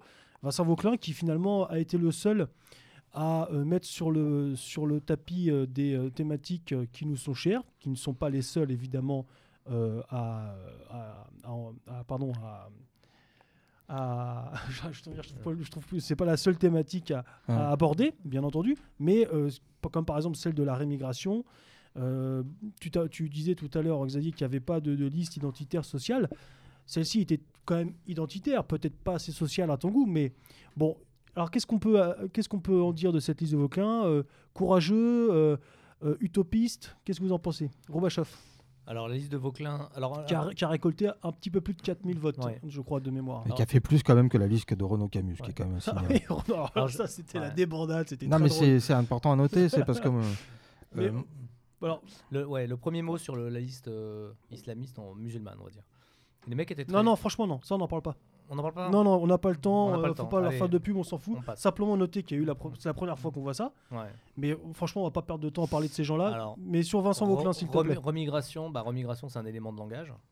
C'est un élément de langage que il faut prendre euh, toutes les possibles, toutes les occasions possibles de le, de l'imposer et de le, faire entrer dans les esprits. Puisqu'effectivement, je crois que c'est. Euh, rien que pour ça, ça valait le coup de. Rien que pour ça, ça valait le coup. Après, bon, des faire une liste. Euh, et bon, il n'y avait même pas de bulletin de vote. Touche pas trop ton micro, s'il te plaît, ça s'entend. Merci. Il n'y avait même pas de bulletin de vote dans les, dans les, dans les bureaux, donc euh, bon, c'était. C'est pas évident de faire un vote de masse. Euh, c'était une bonne, une bonne enculerie aussi. Donc ça, fait vraiment bon, ça fait pas, ça fait pas trop trop sérieux, mais bon, respect à eux quand même d'avoir été courageux et d'avoir monté une liste pour au moins imposer un mot et un concept majeur dans le paysage qui est celui de la remigration. Arnaud? Moi, je pense que c'est euh, intéressant, effectivement, euh, à, hauteur de leurs moyens, ils n'ont pas fait grand-chose. Mais il est quand même passé, euh, alors certes, on peut critiquer, mais il est quand même passé dans l'émission d'Anouna, qui est, maintenant est le, celui chez qui tout le monde va aller, puisque même une, C'est le calife de l'audiovisuel. Bah, C'est-à-dire qu'il y a même un- un por- une des porte-paroles de- des Républicains qui a annoncé qu'elle abandonnait la politique pour euh, devenir chroniqueuse chez Hanouna. Donc euh, voilà où on en est. Bah, Non, mais C'est de la politique, mais dans un autre style. En mais fait. Vauquelin est passé, il a pu imposer. Ça prouve aussi une chose. Alors je sais que bon nombre d'auditeurs et de gens autour de cette table sont très critiques à l'égard du effectivement des possibilités euh, données par euh, l'électoralisme, mais je pense que ça prouve qu'il y a encore un, un espace et il y a encore une dynamique pour, euh, je dirais, un mouvement identitaire, peut-être euh, pour certains devrait-il plus social, mais à côté du Rassemblement national. Et ça veut dire qu'aussi, c'est la preuve qu'il n'y a pas que le Rassemblement national. Alors ah, peut-être c'est c'est un- c'est une toute petite structure, euh, euh, Vauquelin, mais il a la preuve qui dit que voilà, il a au moins l'avantage de prouver qu'il n'y a pas que le Rassemblement national. Après, on peut penser ce qu'on veut de Vauquelin, des limites ou non de, son mouvement. J'ai vu, euh, je crois que bah, il en c'est qui en a parlé. Je crois qu'il euh, veut euh, présenter un certain nombre de listes, en tout cas de tenter de présenter un certain nombre de listes pour les élections municipales. Alors moi, je voudrais revenir sur un- une dernière liste, puisqu'il a fait quand même, on en parlait au sujet des souverainistes, qui est aussi important parce que c'est une- aussi une, une thématique, euh, des, thèmes qui ont beaucoup intéressé, on va dire qui peut intéresser notre mouvance au sens le plus large, c'est la liste du parti animal. Je pense que on peut l'intégrer peut-être avec le sort des Verts, mais les gens qui, quand même, 2% de- pour une liste, alors certes de suffrage exprimé, si on rapporte par rapport à l'abstention et au nombre réel de votes, ça peut sembler minime, mais de gens qui sont sur les questions de, malgré tout, dignité animale, c'est des thématiques aussi, et c'est des thématiques qui, normalement, devraient euh, être développées par des structures de la mouvance, puisque c'est des thématiques qui intéressent une bonne part de notre mouvance, sans tomber non plus dans une certaine forme de sectarisme et d'être très bisounours animal. Mais la question de la dignité animale, c'est pas une question non plus qu'il faut obérer complètement. Tout à fait, et, et sans pour autant le faire sous le prisme de l'anti-islamisme, Mm. euh, simplement en disant voilà, il y a des abattages qui sont pas. Qui sont, Bah, parce que je pense que la question de la fourrure, c'est pas une question d'islam, par exemple. Voilà, voilà. La, la question animale est, est une question bien plus large. Xavier? Euh, oui, alors pour- sur, la- sur euh, Vincent Vauquelin, le- je dois dire que je lui en veux un peu.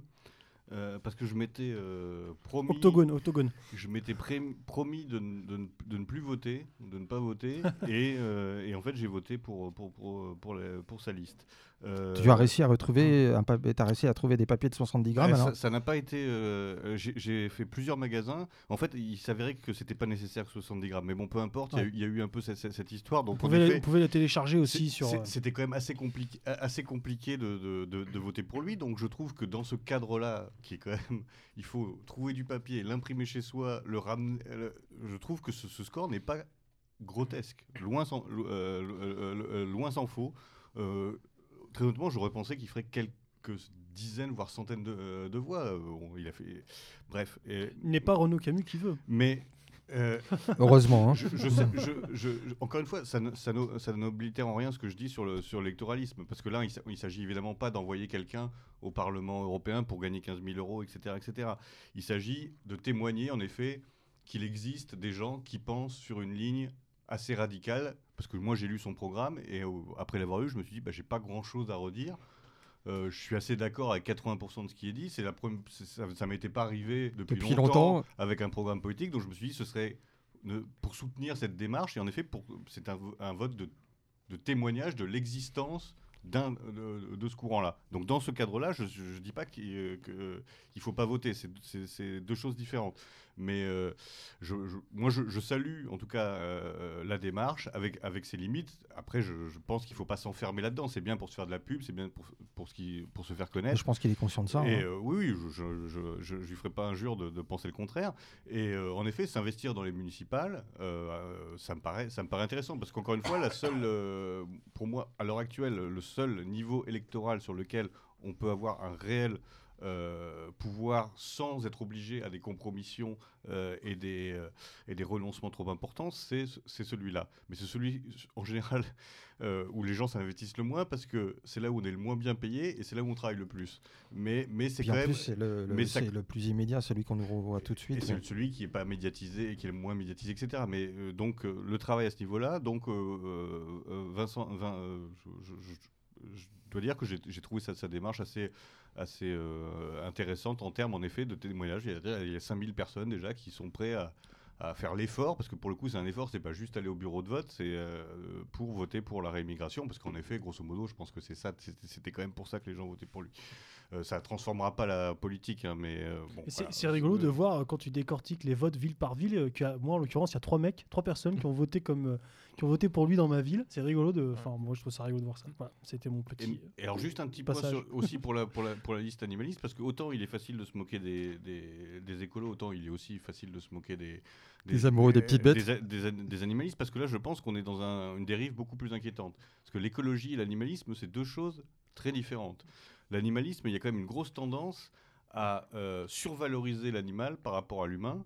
C'est euh, c'est tout le courant vegan, c'est tout le courant euh, euh, Antispéciste. antispéciste, etc. Qui, pour le coup, moi, je, moi, moi qui considère l'écologie comme un thème fondamental, etc., je suis très, très in- inquiet des dérives véganes, etc., que je trouve en effet un peu mortifères, euh, souvent anti-humaines, souvent dépressives, souvent, enfin, il y a des choses. euh, et, tu, disais, euh, tu faisais allusion à la personne qui disait, oui, je vote pour sauver la planète.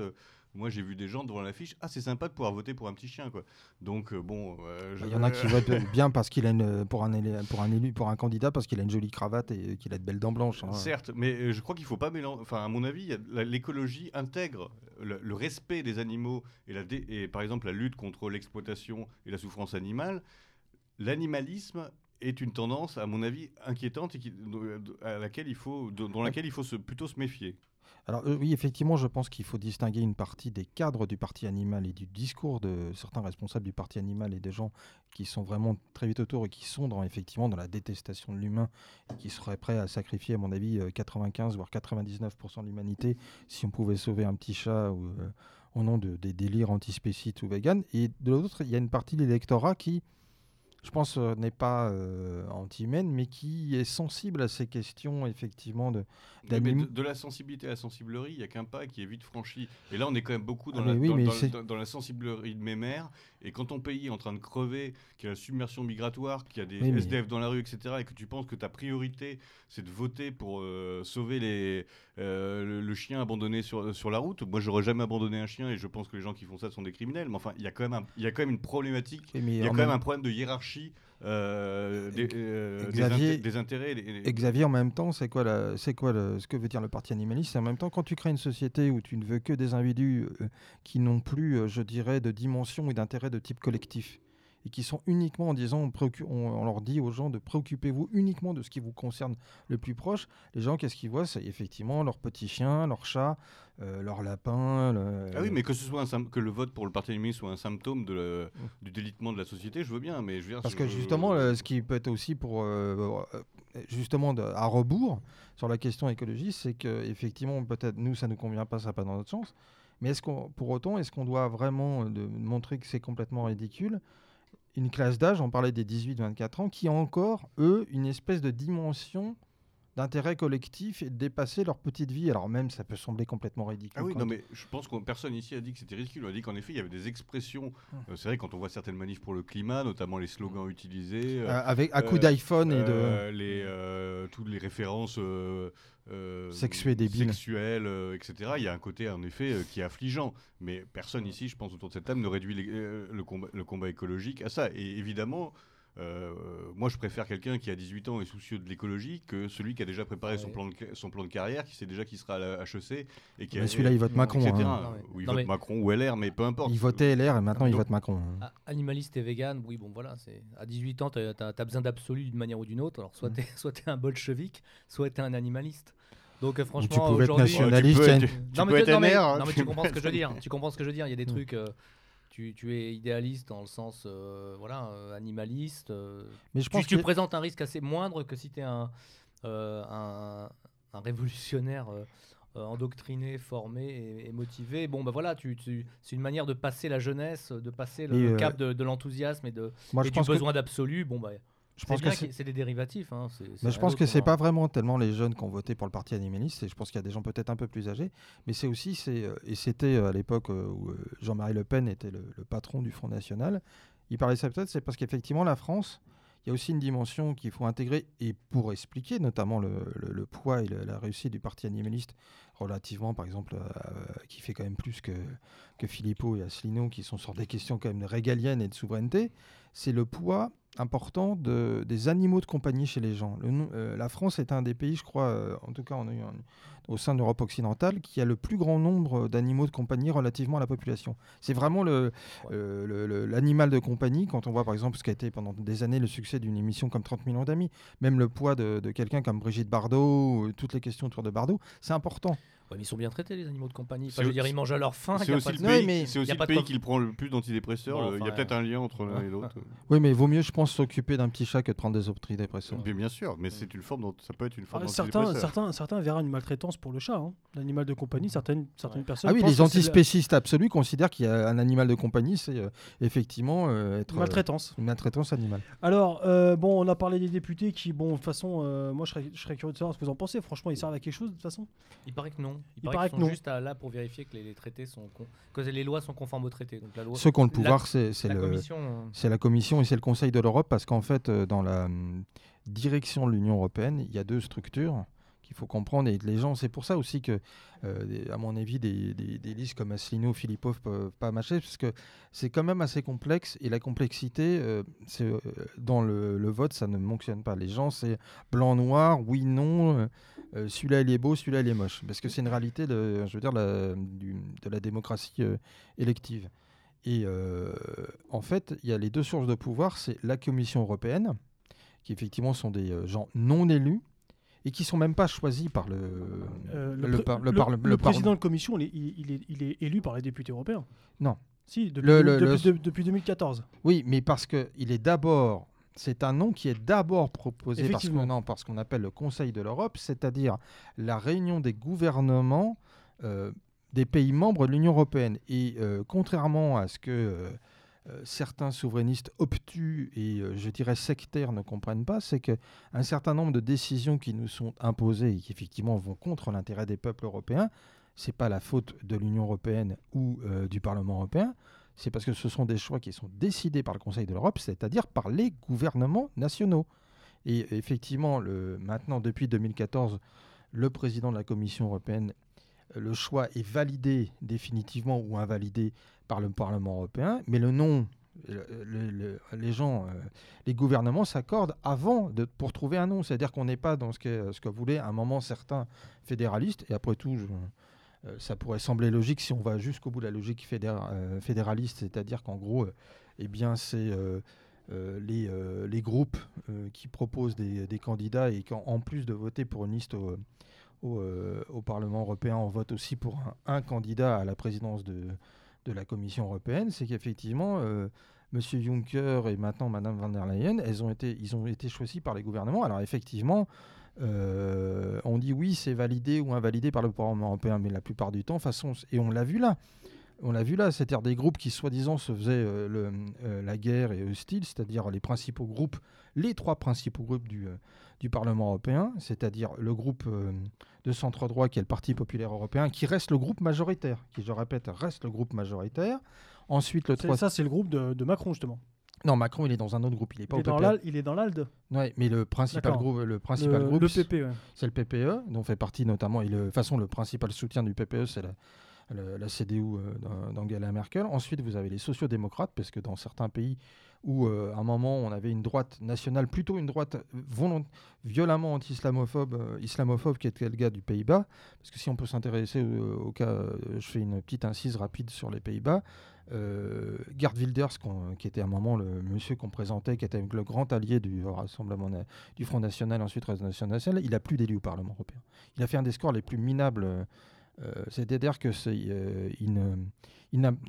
tout, son courant islamophobe n'imprime plus euh, au sein du, euh, de l'électorat des Pays-Bas qui a décidé de voter pour le coup pour les travaillistes, c'est-à-dire les, les sociodémocrates. Ensuite, vous avez les Verts qui sont un des groupes les plus importants. Et il y a un troisième groupe qu'on appelle le groupe conservateur et réformiste européen, c'est-à-dire que vous avez des partis, vous avez les conservateurs britanniques, vous avez le parti droit et justice polonais, c'est-à-dire le parti de la droite polonaise, vous avez euh, les anciens du MSI regroupés autour de Fratelli d'Italia. Normalement, il aurait dû, c'est ce groupe auquel aurait dû appartenir euh, euh, les élus de Debout la France qui, euh, ont, euh, s'ils avaient eu des Qui n'en ont élus, qui n'en pas eu, bah, euh, ils sont remboursés de très peu. C'est-à-dire que s'ils faisaient même moins de 3%, ils n'étaient pas sûrs de rembourser. Je crois qu'ils ont fait 3,5 des suffrages exprimés. Ah, c'est l'essentiel. Mais on voit par exemple qu'effectivement, c'est en fait c'est des contingences nationales et des contingences de gouvernement qui ont permis l'élection de Madame von der Leyen, euh, en tout cas la, la validation de Madame von der Leyen euh, au Parlement européen, puisque même les élus du Fidesz, euh, le parti national libéral de, de Viktor Orban, euh, les élus du Fidesz et les élus du Parti droit et justice, hein, donc les nationaux libéraux euh, polonais qui sont au pouvoir, ont voté pour Madame von der Leyen. Alors Xavier? Alors, je voudrais juste souligner quelque chose qui me paraît très important, qui a été dit par, par Arnaud, pardon. C'est en effet, il y a quand même une facilité un peu à l'heure actuelle pour les, pour les gouvernements nationaux de rejeter les fautes tout le temps sur l'Union européenne. Quand quelqu'un, quand quelque chose ne va pas, on dit non, mais attendez, c'est pas nous, c'est l'Union européenne. Et c'est en effet vrai qu'il ne faut pas oublier cette dimension du Conseil de l'Europe, qui est qu'il y a quand même beaucoup des dimensions, des, des décisions européennes, etc., qui ont pour origine ce Conseil, qui est l'Assemblée des gouvernements. Et ça, leur, ça les arrange bien en fait que ça passe par l'Europe parce qu'en effet comme ça, ça leur permet de ne pas endosser la responsabilité individuelle dans leur pays d'une décision qu'en fait ils ont collectivement adoptée. Ça c'est une première chose. Après sur euh, l'utilité ou non des, députés européens, y a, ce serait assez caricatural de dire qu'ils n'en- qu'ils n'en ont aucune, qui servent à rien et, et- etc. C'est en effet l'institution, on va dire, la moins fondamentale dans la prise de décision euh, dans l'organisation euh, européenne. Elle garde un pouvoir de contrôle, d'amendement, qui est loin d'être négligeable s'il était utilisé à bon escient. Le problème, c'est que comme en effet le Parlement européen est toujours quasiment d'accord avec la Commission européenne, c'est euh, finalement une chambre d'en- d'enregistrement euh, de la Commission européenne. Mais ça pourrait avoir un peu euh, le rôle du Sénat en France. C'est-à-dire, c'est pas toi qui proposes les lois, pas, mais tu peux amender, faire en sorte qu'elles soient retoquées par, euh, euh, par la Commission, etc. Donc, c'est pas, pas non plus quelque chose de complètement, euh, de complètement négligeable. Ceci dit, c'est vrai que quand vous êtes un parti minoritaire au sein de cette institution qui elle-même n'a pas un rôle important, votre, votre capacité d'action, elle est assez, elle est, elle est assez limitée. Ceci dit, tout ça, c'est compensable, ça devrait être compensable en tout cas, par euh, l'activisme que vous avez au sein de cette institution. Parce que c'est pas parce que vous pouvez pas prendre des décisions euh, et dire que bah oui, mais de toute façon moi je suis minoritaire donc aucune loi que je propose euh, ne sera votée. C'est pas pour ça qu'il faut pas en proposer, pour montrer que vous avez des vrais projets de loi qui sont prêts, clés en main le jour où. C'est pas pour ça qu'il faut pas contester, c'est pas pour ça qu'il faut pas informer, parce que c'est ce que je reproche un peu à ces partis minoritaires, c'est que à partir du moment où ils sont enfermés dans, l'idée que de toute façon rien n'arrivera, ils font plus rien.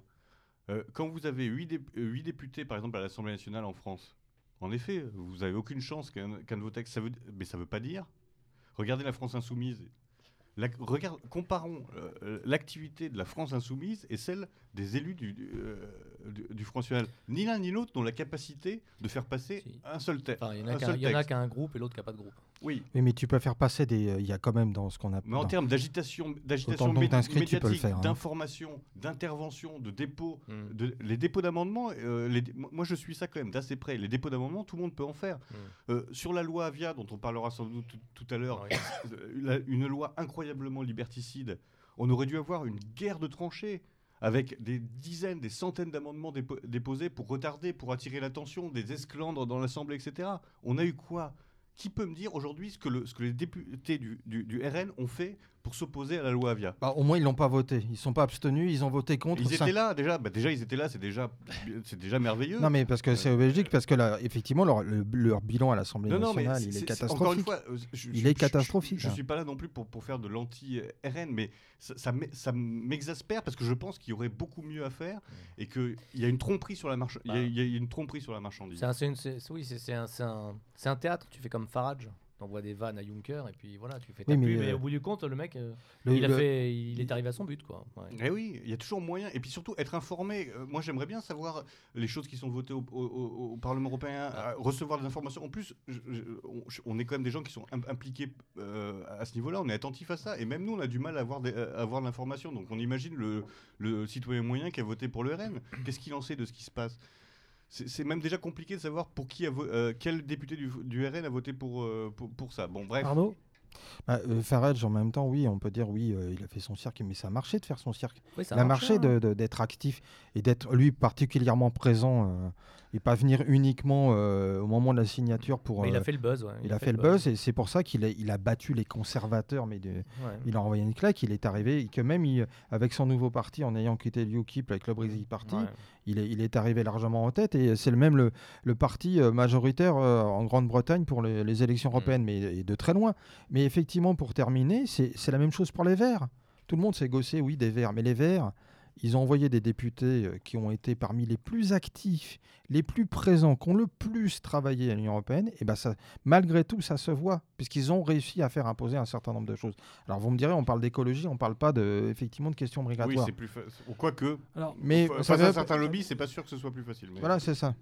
Mais Ah, effectivement, c'est, euh, je pense que le, le drame euh, de, de la minorité, c'est pour ça que je parlais de la, le- le- du, faire. euh, je vais terminer très euh, conclusion très rapide là-dessus. Le comparatif avec le Parti communiste français, c'est qu'à un moment, c'est très facile d'être dans la posture de l'éternel opposant qui n'arrivera jamais au pouvoir. C'est la rente de situation. Mais sauf qu'à la fin, il y, a un parti qui arrive derrière et, on passe de 25% à 2%. Sauf que là, ça va peut-être pas prendre, euh, on va dire, euh, 70 ans. Ça va être peut-être nettement plus rapide.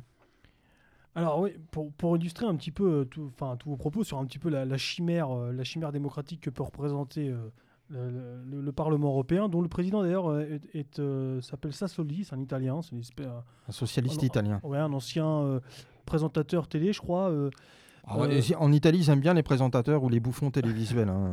ennemi politique de Salvini. Alors c'est que c'est pour ça qu'ils l'ont euh, qu'ils l'ont nommé? Non, c'est parce qu'il fallait, en fait, euh, c'était dans les accords. Là encore, parce que comment les, les, euh, les quatre, en fait, euh, ce qui, est, euh, qui sont proposés par le, on appelle le Conseil de l'Europe, c'est-à-dire, je rappelle, les chefs de gouvernement et les chefs d'État européens, c'est-à-dire le président de la Commission européenne, le, directeur de la, président de la Banque centrale, c'est-à-dire Christine Lagarde, le monsieur diplomatie euh, de l'Union européenne, et puis je ne sais plus quel autre. euh, et donc le président du Parlement, en fait, c'est des tambouilles où, en fait, c'est les groupes qui avant c'était uniquement le Parti populaire européen et les sociodémocrates qui se mettaient d'accord, sauf que là, ils sont obligés d'inclure un peu des, gens autour de Macron, mais surtout les écolos et une partie des conservateurs réformistes, c'est-à-dire, bon, bah, en gros, euh, on donne la Commission européenne à une soi-disant euh, centre-droit, donc Madame van der Leyen, ministre de la, Défense et surtout de la Famille, une très mauvaise euh, ministre de la Défense qui était, en plus, qui était très mal vue en, en Allemagne, en fait, mais qui est une très proche d'Angela Merkel. Ils ont dit, bon d'accord, on, euh, c'est elle qui, aura la présidence de la commission, mais par contre les socialistes ont dit, nous on veut quelqu'un. Alors au départ, le candidat qui devait être nommé, ça devait être un bulgare, mais qui a de telles casseroles en termes de corruption que c'était pas possible. Et puis effectivement, je pense qu'un certain nombre, ils envoyaient un petit signe, euh, effectivement, à Salvini ou des pays du groupe des Visegrad ou euh, d'autres. On prend quelqu'un qui, sur les questions migratoires, est totalement à rebours des propositions de, de Salvini. Et là aussi, c'est qu'à un moment, c'est la, soi-disant grande victoire du, du Rassemblement national euh, aux élections européennes. On nous parlait que, ce qui était très possible, hein, qu'ils auraient euh, un groupe suffisamment pour faire une unité de blocage. Total, ils n'ont pas le nombre d'élus euh, nécessaires. Et Total, ils ne posent rien, puisqu'en plus, le cordon sanitaire continue autour des, des, go- Alors, des élus groupes Ouais. du Identité et Démocratie- alors donc le, le président du Parlement euh, européen, euh, Sassoli, il a aussi le pré- euh, a été élu président du Conseil européen, Charles Michel, l'ancien premier ministre euh, belge. Qui, lui, est un libéral version Macron. Voilà, donc Sassoli qui lui n'a jamais été élu. Hein Charles Michel qui lui était Premier Ah ministre. non, pour être élu, il est- il est- il est- il est- ça veut dire qu'il est au moins député. Non, je, je veux dire dans son pays. Oui, mais il est député. Il est, Ah bah, s'il est là, c'est qu'il devait être député, italien, député italien au Parlement européen. Il devait être sur la liste du Parti des- démocrate. Charles, Michel, lui, il, est- il venait de perdre les élections en, en- en Belgique. Tu as évoqué tout à l'heure Christine Lagarde, euh, donc euh, élue à la tête de, de la BCE, donc de la Banque euh, centrale européenne, euh, qui a quand même, juste fait, rappelons-le, euh, qui n'a jamais fait d'élection à part une fois à Paris dans le 12e arrondissement. Elle s'est pris une valise et qui est quand même une reprise de justice dans une énième affaire tapis. Ah, mais c'est surtout c'est qu'on a nommé quand même qu'on a laissé à la tête du Fonds monétaire international bah, des escrocs. Tu me diras entre Strauss-Kahn et, euh, et Lagarde ont été mais oui, qui, est- qui, est la, qui a été la seule condamnée dans l'affaire Tapi. Tapi et euh, Stéphane Richard, qui était le directeur de, de cabinet de, de Christine Lagarde, et désormais président euh, PDG d'Orange, ont échappé au feu de la justice. Et elle, elle a été bon, condamnée à pas grand-chose, vous me direz. Mais effectivement, Non. elle, on lui Qui- permet et qui était- Condamné et dispensé de peine. dispenser de Ouais. peine. Voilà. Incroyable. Ça, et, qui était, c'est et qui un- était donc à la tête du Et, FMI au moment où on a saccagé la Grèce et Chypre. Et enfin, donc, tu l'as aussi évoqué, la présidente de la Commission européenne, euh, Ursula von der Leyen, ancienne ministre euh, de, De la, la défense allemande, grande proche. euh, bon, et qui, elle aussi, n'a jamais été élue dans son pays à aucune élection. Ce ne sont que des gens qui n'ont jamais été plébiscités par les peuples de leur pays Ouais. respectifs. C'est Oui, mais des administrateurs Bon, coloniaux. hein. ce- C'est des administrateurs coloniaux pour moi. C'est des gens notés pour. euh, c'est des gens élus, pour- enfin désignés pour euh, mais administrer une euh, province. En même temps, euh, ce qui est, euh, je, je me permets de faire un, un petit laïus sur des questions de, on va dire, de, de soupe électorale. C'est de tous ceux qui nous expliquent qu'il faut absolument la proportionnelle intégrale, soi-disant pour euh, représenter toute la- le Parlement européen. Il est élu peu ou prou à une forme de proportionnelle intégrale, puisque là, on est même revenu en France aux listes nationales. Avant, c'était des listes régionales avec des circonscriptions un peu paradoxales. On est revenu à des listes régionales. Tous les autres pays ont appliqué le même système. Mais ça n'empêche que euh, tout le monde, euh, comme ça se passait dans la Troisième et la Quatrième République française, ou la République italienne euh, euh, après-guerre et même sous Berlusconi, où en fait c'est de la tambouille. Euh, vous avez des groupes minoritaires qui en fait arrivent à imposer parce que euh, c'est un coup les sociodémocrates euh, européens qui s'allient avec le PPE, qui se mettent d'accord avec les Verts et inversement. Et euh, vous avez les libéraux version Macron qui, euh, qui mettent leur tambouille. Donc tout ça, en fait, c'est bien gentil la proportionnelle intégrale, mais si c'est pour avoir ce genre de tambouille, moi ça ne m'intéresse absolument pas. Alors, Xavier? Alors, juste une chose sur le, critère, ce que, tu, ce que tu précisais, le fait que euh, la, plupart des personnes qui, avaient été, qui sont nommées euh, euh, à la tête des instances européennes ne sont pas, n'ont jamais été élues démocratiquement, etc. Pour moi, ça, c'est pas du tout un critère, parce que quand on voit qui les gens élisent, euh, pour moi, c'est pas un critère d'être une bonne personne parce qu'on a gagné une, une élection. Ah, mais d'accord, mais euh, peu quand même. quoi. ça, ça, bah, je sais pas, Macron. ça euh, pointe, voilà, ça, pointe, si- ça pointe quand même Macron a doigt. été élu massivement, ça, ça c'est pas pour ça que je serais content qu'il soit à la tête Non, de la Commission ça- européenne. vous ça, voyez. ça pointe du, On a failli doigt avoir quand même- Merkel quand même à la ça tête de la pointe du Commission. doigt hein. quand même le Ouais. double jeu que mène l'Union européenne qui se veut être une grande structure démocratique. Et donc on s'aperçoit à travers ces exemples-là que les alors, vrais dirigeants de l'Union européenne, si on s'aperçoit aujourd'hui, c'est une démonstration supplémentaire. si on s'aperçoit aujourd'hui que l'Union européenne Non, est s'en une tartufferie démocratique, on s'en aperçoit pas aujourd'hui. démocratique, c'est, c'est- mais- mais- Non, mais, on, le sait, on le- on a des atlantistes on- on le sait hystériques, depuis- euh. On le sait depuis longtemps. Après, ce sont, ce sont des personnes qui sont nommées en effet en fonction des intérêts toujours de, euh, des mêmes, de l'oligarchie, des multinationales, etc. Ça, il n'y a pas de nouveauté. Je veux dire, euh, les, ceux qui remplacent étaient exactement, avaient exactement les, les mêmes, les, les mêmes profils. Il est sûr que là, c'est un peu un, un crachat à la gueule de, Sal- de Salvini et des, et des courants populistes en leur disant, ben voyez, vous, vous pouvez vous agiter chez vous, faire les malins, mais regardez qui est-ce qui a les clés de la maison, c'est nous. Ça, je pense que c'est en effet un message assez clair qui a, qui a- qui a été envoyé. Et on l'a bien vu, parce que euh, malgré toute la sympathie qu'on peut avoir pour, pour Salvini, etc., dans ses bras de fer euh, avec, euh, l'Union européenne, Il les a a- tous perdus. il hein. les a tous perdus. Parce que et- et- et on risque un peu de se retrouver dans une. Alors, peut-être pas, mais dans une situation un peu à la grecque. quoi. C'est-à-dire qu'en fait, c'est la. euh, c'est euh, l'Union européenne qui va avoir le Attends, dernier mot. On va, on, on va, on va, on- le temps passe. hein, je suis désolé, mais le temps, le- vraiment, le temps file. Je voulais aussi euh, euh, parler sur un autre sujet, mais qui est en rapport aussi. On va peut-être voir indirectement ou, peut-être directement avec euh, l'Union européenne, puisque c'est la- l'information qui est tombée il y, a- a quelques jours, qui, nous, qui nous, qui nous apprend que pour la première fois depuis la Seconde Guerre mondiale, la France a une insuffisance en, produits agricoles. Depuis, c'est la première année, la année d'insuffisance en produits agricoles en France depuis donc 47, euh, euh, donc de- depuis la Seconde Guerre mondiale. C'est le solde commercial négatif. hein. Donc C'est-à-dire c'est- qu'on a importé plus qu'on a exporté. Voilà, on a, on a importé plus qu'on a euh, exporté, donc c'est une véritable perte euh, d'autonomie euh, pour le pays qui était soi-disant le, le grenier, hein, le, le- le- le grenier de l'Europe. Euh, quelle analyse en, quelle analyse en faites-vous euh, de, de cette information? Bon, Oui, c'est vrai qu'on perd des. J'ai vu ça, on perd pas mal. On perd des parts de marché régulièrement, de toute façon, euh, sur le des parts de marché sur l'agroalimentaire en général. Par contre, j'aimerais bien savoir ce que ça veut dire insuffisance alimentaire. Est-ce que, sûr. ça, est-ce que ça veut dire que on produit pas assez, ou est-ce que ça veut dire que notre production nationale n'est même plus C'est pas concurrentielle insuffisance alimentaire, c'est insuffisance en produits agricoles. en produits agricoles D'accord. Bah, bon, on va on va dire que c'est à peu près la même chose. euh, Mais est-ce- alors, est-ce que ça. Enfin, d'accord. Mais on pourra. Tu nous, tu nous diras la distinction un peu entre les deux, peut-être. Bah, le- par, euh, par exemple, par exemple, le bétail, euh, je pense pas que ce soit des produits agricoles. Ah, si, ce Ah sont des oui, produits agricoles. agricoles, ouais. si, si.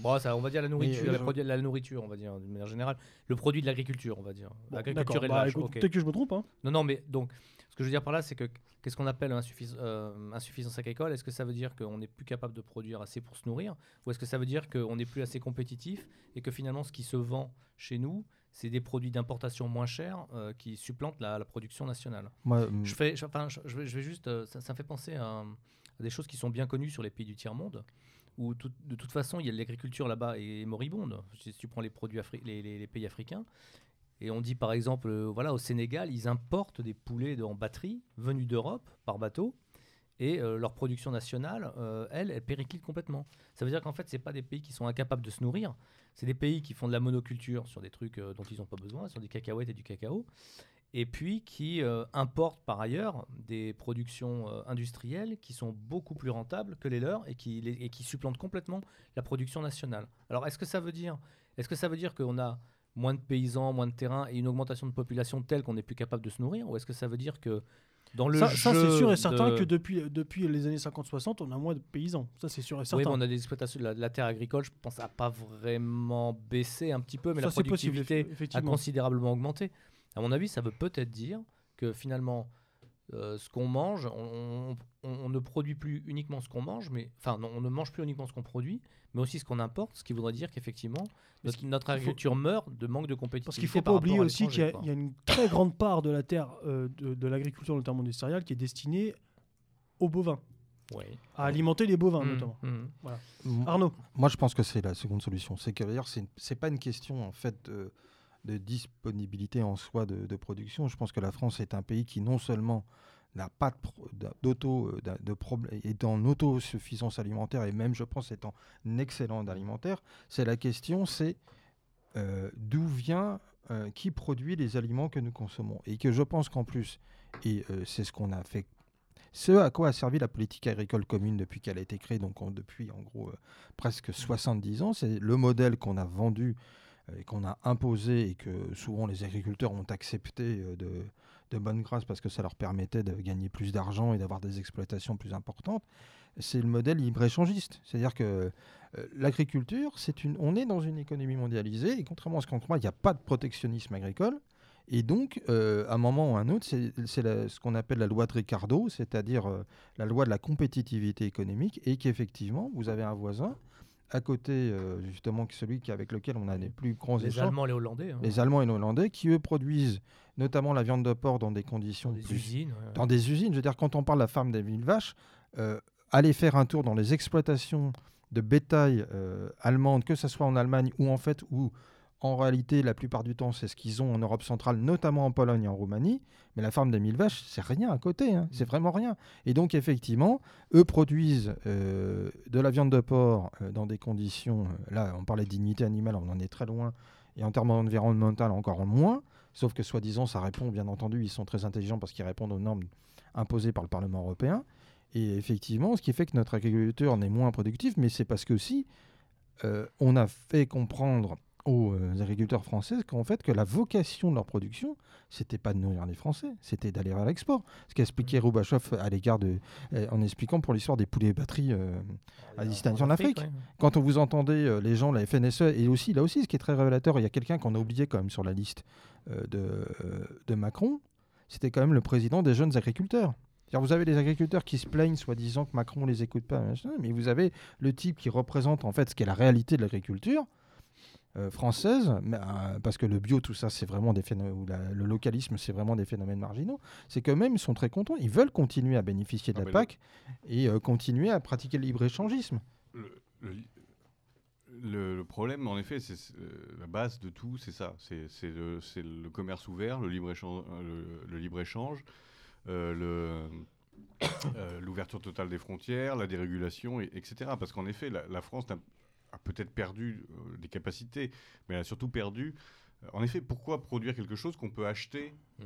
Trois fois moins cher, Trois ouais. fois moins cher ailleurs? Et c'est le problème, c'est de la spécialisation. On va se spécialiser dans les choses sur lesquelles on a une valeur ajoutée Dans plus, le pinard. plus, et im- voilà. plus importante. Et encore, hein. Sauf qu'en fait, il y a une interaction qui va. euh, donc, on devient de plus en plus interdépendant des autres pays parce qu'en effet, on ne, peut- on ne produit plus la diversité.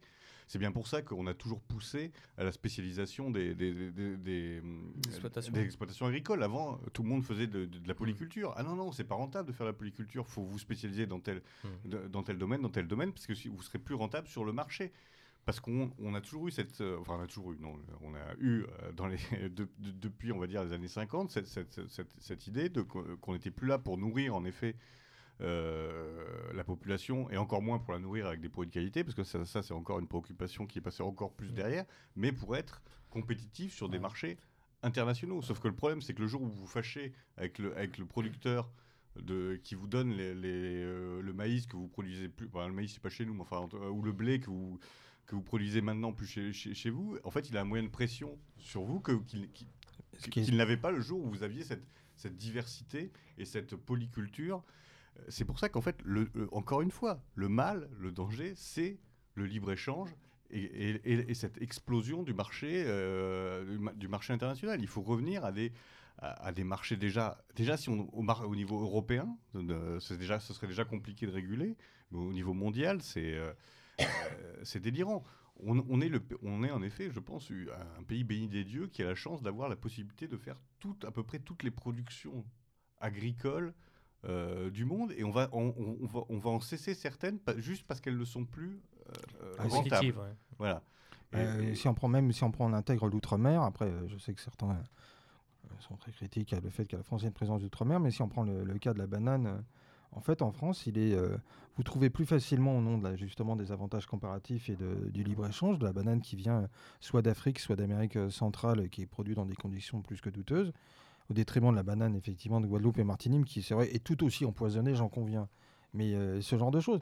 Et euh, oui, oui, ben, l'histoire du blé, c'est ce qui est arrivé, notamment, c'était une des explications de ce qu'on appelait les printemps arabes, c'est qu'à un moment, il y a eu, euh, dans ces pays-là, il y a eu des, tensions sur le prix du blé, et donc ces tensions sur le prix du pain, et donc des tensions économiques importantes, ce qui fait que bah, ça a été une des étincelles de ce qui s'est passé en Tunisie et, en Égypte, ou même, je crois, aussi en Jordanie, en Syrie. Mais l'e- mais l'exemple africain, moi, me paraît très, très important parce que euh, il y a aussi parfois chez nous, un, un- un- on va dire une forme peut-être un peu de mépris pour certains pays en disant, bah oui, ils sont même pas foutus de se, de- de se nourrir eux-mêmes, Mm. hein, ils ont toujours besoin d'être aidés, etc. Euh, sauf que c'est un peu plus compliqué que ça parfois, Euh, et notamment des, des- des pays qui avaient des, des économies vivrières qui en effet n'étaient pas en développement, puisque en développement c'est le grand fantasme. Oui, mais euh, qui des permettaient aux gens mais de qui manger. permettent- qui Ouais. permettaient aux gens de, de manger et au pays de vivre. Et il y a un jour des gens qui sont venus leur expliquer non mais attendez, Ouais. c'est pas comme ça qu'il faut faire. Cacao, cacahuète. vous allez hein. faire du café. voilà, euh, du tout, vous allez transformer euh, vos trucs où vous faites euh, 10 patates, euh, Du un, peu, manioc, un peu de euh. manioc, etc. En, en, en- en champ de ou, ou pour les hydrocarbures, de ce, etc., etc. Et on va vous l'acheter. Et en échange, on va non seulement vous l'acheter, donc vous aurez de l'argent, mais on va vous. ou- ou, euh, c'est la- Fournir des prêts. c'est la condition pour entrer dans les règles du commerce international et vous allez en plus avoir, avoir des prêts du FMI, etc., etc. Et donc, on a complètement cassé les Mm. structures euh, traditionnelles de fonctionnement Bah, de, D'autonomie et de, de souveraineté ces alimentaire. de ces hein. sociétés. Et l'argent, avant, ils n'avaient pas d'argent, mais ils mangeaient. Maintenant, ils ont de l'argent qui est détourné à 80% par des élites corrompues et ils crèvent de faim et ils viennent chez nous. Ouais.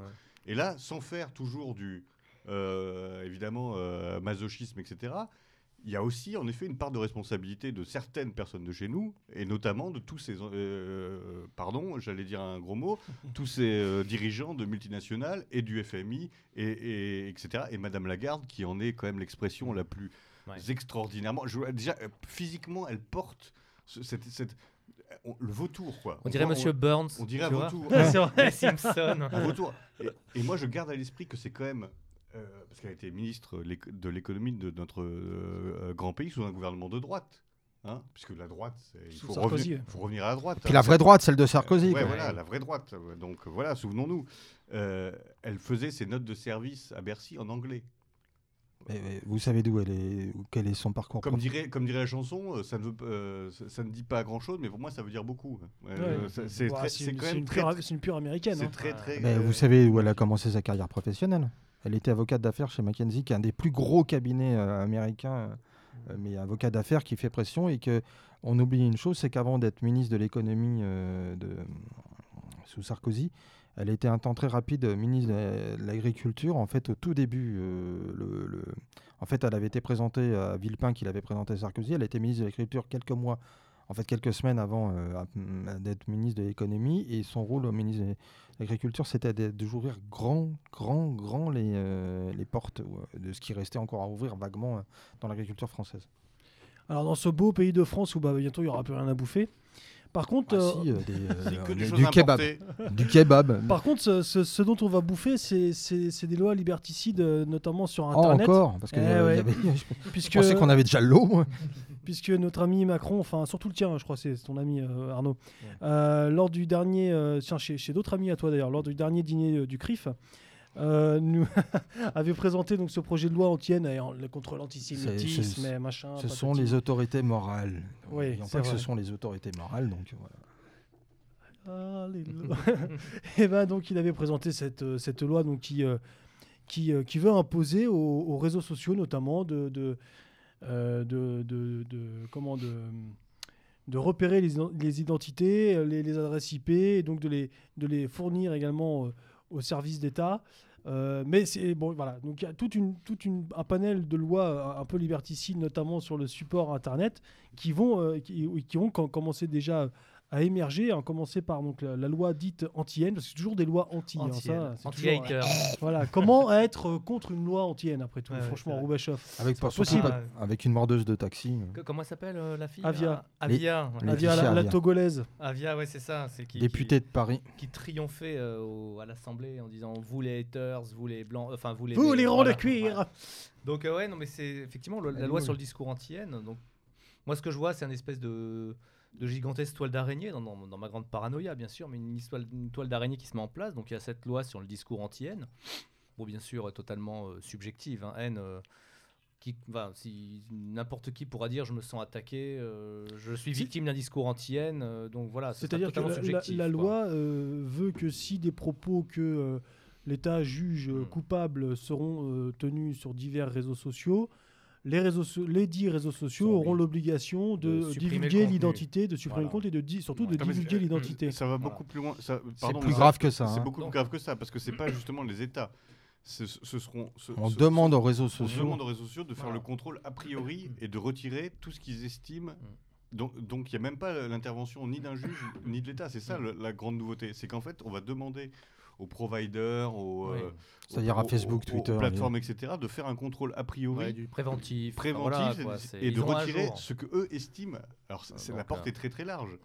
Euh, ce que donc donc en fait c'est, vraiment c'est le non mais c'est de la c'est de l'obligation de censure obligation de, obligation sur, de censure sur critères assez flous en fait qui et on peut dire les critères en gros on résume hein, c'est racisme, antisémitisme, anti-LGBTQ, anti, enfin, anti islamophobie. voilà, tout, tout ce qui est anti, on va dire dans notre en pays. En fait, ils rétablissent, ils rétablissent paradoxalement le délit de blasphème. Oui, c'est ça. Donc c'est anti-norme. On va dire anti-norme euh, traditionnelle euh, indigène française, quoi. Alors c'est euh, c'est grave pour deux raisons. La première raison qui est, indiquée Xavier, c'est qu'effectivement c'est la première fois où pour appliquer la loi, ce ne sera plus un officier de justice qui sera chargé d'appliquer une loi.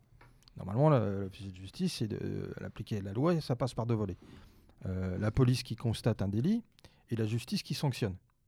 Sauf que là, ce ne sera pas un juge qui dira, qui demandera, comme c'était avant le cas, euh, et surtout euh, de demander par exemple à Facebook ou à Twitter ou Instagram ou à YouTube ou même à Telegram, le truc des Russes ou à VK, de supprimer un contenu qui a été euh, d'une part jugé euh, contraire à la loi, et d'autre part de peut-être de donner l'identité réelle de l'auteur du contenu, puisqu'il est euh, tenu de peut-être d'être condamné lui personnellement par justement propos antisémites, haineux, révisionnistes, ou j'en passe des meilleurs. Là, c'est qu'on dira, c'est on vous délègue ça, donc c'est une délégation, et en plus, le, le, le, second problème, je voulais parler, c'est un problème là réel de souveraineté.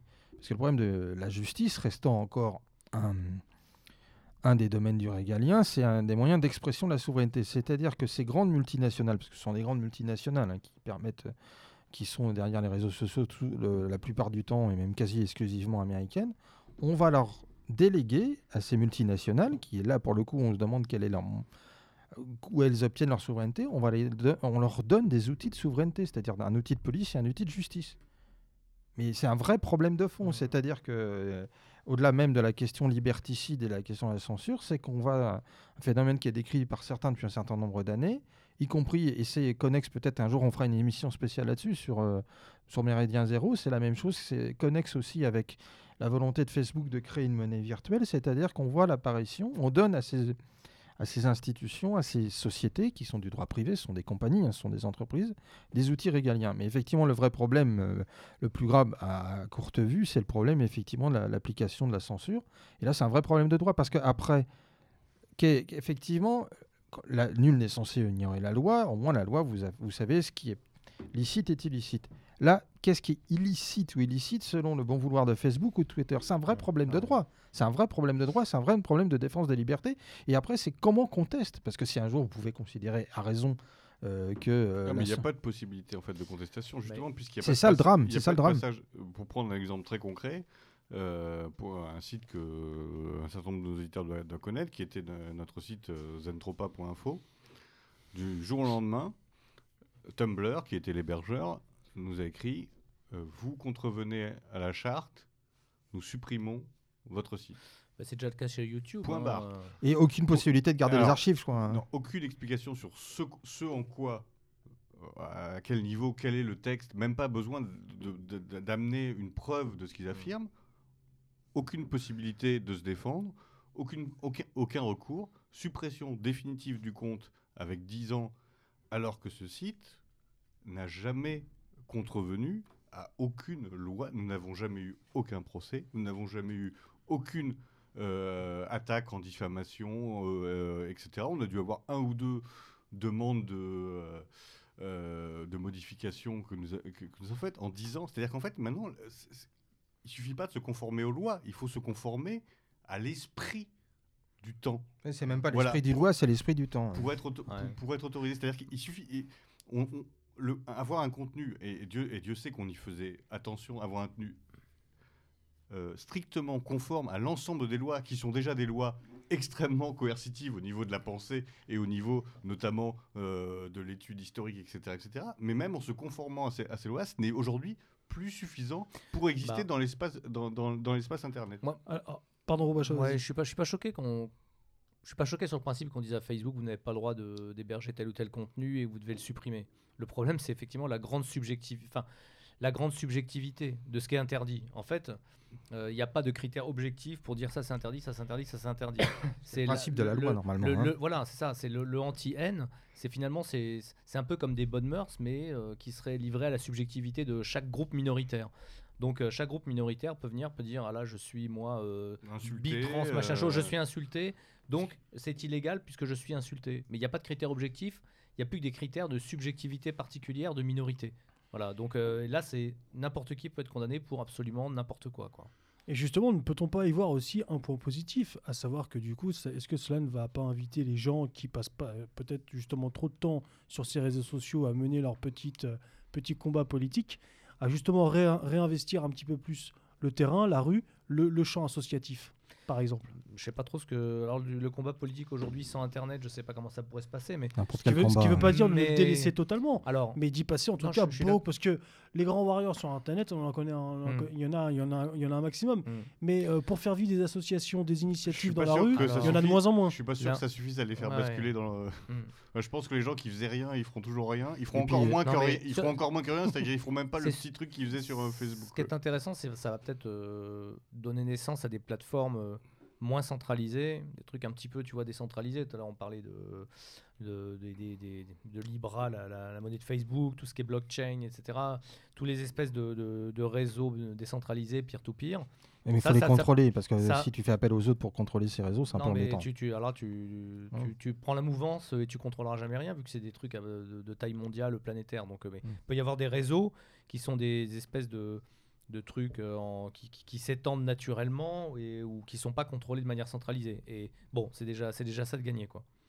Donc on disait ouais, le, discours, sur la haine euh, avia, et moi j'avais envie de rapprocher de... Donc je disais ça se rapproche d'une espèce de grosse toile d'araignée qui se tend, et j'ai dire c'est une espèce de, de nation building un peu culturel qui est en train de se mettre en place. Je le rapprocherai d'une autre, d'un autre, euh, c'est pas une loi qui a eu lieu, mais du rapprochement des, du recrutement à Sciences Po sur dossier. Si tu veux. Donc là, Et plus sur concours. Effectivement, donc euh, voilà, et plus sur concours. Donc on est là dans des, dans des plusieurs volets de fabrication d'un espèce de nation building culturel Et Un nation du- building culturel. Voilà, et de, de- de grands remplacements culturels, j'ai envie, j'ai envie de dire. Oui, mais c'est ce qu'ils a- mais c'est pas pour rien que Macron a parlé de la Startup Nation. On, est, on est vraiment dans. Mm.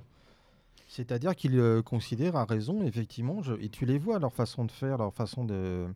Le, le- ce qui est intéressant, je me permets une petite insiste, mais c'est en rapport avec ce type de loi, la, le- la façon, l'attitude et le discours, et surtout le champ sémantique des députés euh, de La République En Marche. Celui qui connaît un peu les, euh, les pires discours euh, de management euh, sur la bienveillance, l'attitude positive. C'est-à-dire que c'est un discours qui n'est plus en, en- il, n'a plus rien de politique stricto Mhm. sensu, même y compris dans les références, l'attitude, la posture, mais on est dans le cadre d'une forme complètement transparente d'ingénierie sociale. Hmm. C'est-à-dire qu'on est complètement là dans l'espèce de directeur ou direct, souvent directrice des ressources humaines ou de, euh, du responsable du service commercial qui nous vend un beau produit avec une attitude et qu'effectivement ce sont des gens qui vivent dans une espèce d'espace publicitaire et, et alors effectivement le discours sur la haine c'est plus euh, licite parce que ce sont des gens qui ont déjà appliqué ça dans, à la tête des grands groupes. C'est euh, la même logique que les chartes de la diversité euh, signées par EDF, par Total, par la BNP Paribas. On est totalement. C'est-à-dire que tous ces petits détails qui nous semblaient un peu euh, ridicules euh, quand c'était des grands groupes, mais comme c'est euh, en fait ce sont les gens issus des grands groupes qui sont les élus de Macron, ils appliquent totalement leur, leur politique. Effectivement, euh, on est totalement dans cette logique-là. Et je pense que là, de la loi Avia, effectivement, c'est là aussi le, le- le vrai problème, c'est que euh, ce qui était, euh, on parlait de la droite, euh, la super droite, euh, soi-disant opposante à Macron. Moi, ce qui a été très révélateur, c'est euh, quand euh, la loi est passée, ceux qui ont voté pour, ceux qui ont voté contre, et surtout ce qui était très amusant, ceux qui se sont abstenus. Alors, bien sûr, majoritairement, La République En Marche, d'un seul homme, a voté pour. Le, ce qui est très drôle, c'est que le Parti Socialiste a préféré l'abstention que de, que de voter contre ou d'assumer. Ah, parce qu'ils veulent survivre. euh, Et-. Ils veulent montrer qu'ils sont pas Ouais. super pro-Macron. Ouais, puis il y a peut-être des temps, petits bon, accords alors, encore à négocier euh, Voilà, c'est pour ça, les Ça, c'est de la municipales. tambouille, ça, c'est de la Mais le, hein, le plus révélateur, c'est la droite, et surtout la droite ultra sécuritaire, c'est-à-dire les Ciotti, les pires des sarkozystes. euh, ils ont voté pour. Hmm. Oui, mais c'est logique. dans Oui, leur, mais euh, voilà, mais on va jusqu'au bout de bah, la je sais logique. Moi, moi j'irais. Moi, au moins, ce que dire, ce qui est, si- ce qui est amusant, c'est que parmi ceux qui sont abstenus, il y a quand même notre ami, euh, entre guillemets, Dupont-Aignan. Le soi-disant super rebelle, machin, il a préféré s'abstenir que de voter contre. Bah, Au moins, on peut reconnaître au Rassemblement national et la France insoumise d'avoir voté contre. Alors, c'est vrai qu'on aurait Mais- préféré que le Rassemblement national. Contrairement à la France insoumise, je pense que la France insoumise a fait quand même une petite campagne pour montrer Ah oui, les non, non, limites. mais, mais pas qu'une pas, pas qu'une petite. Mais par contre, moi, il y a quelque chose qui me qui, qui, qui- qui m'interroge à un degré un peu plus, euh, on va dire, euh, communautaire ou concernant no- euh, ce qu'on appelle notre milieu. C'est que euh, on a beaucoup pensé. il y a, enfin, il y a en tout cas beaucoup de gens chez nous qui pensent l'effondrement, comment survivre après euh, la, Ouais, la- le- la guerre collapsus. nucléaire, le jour où c'est la guérilla, etc.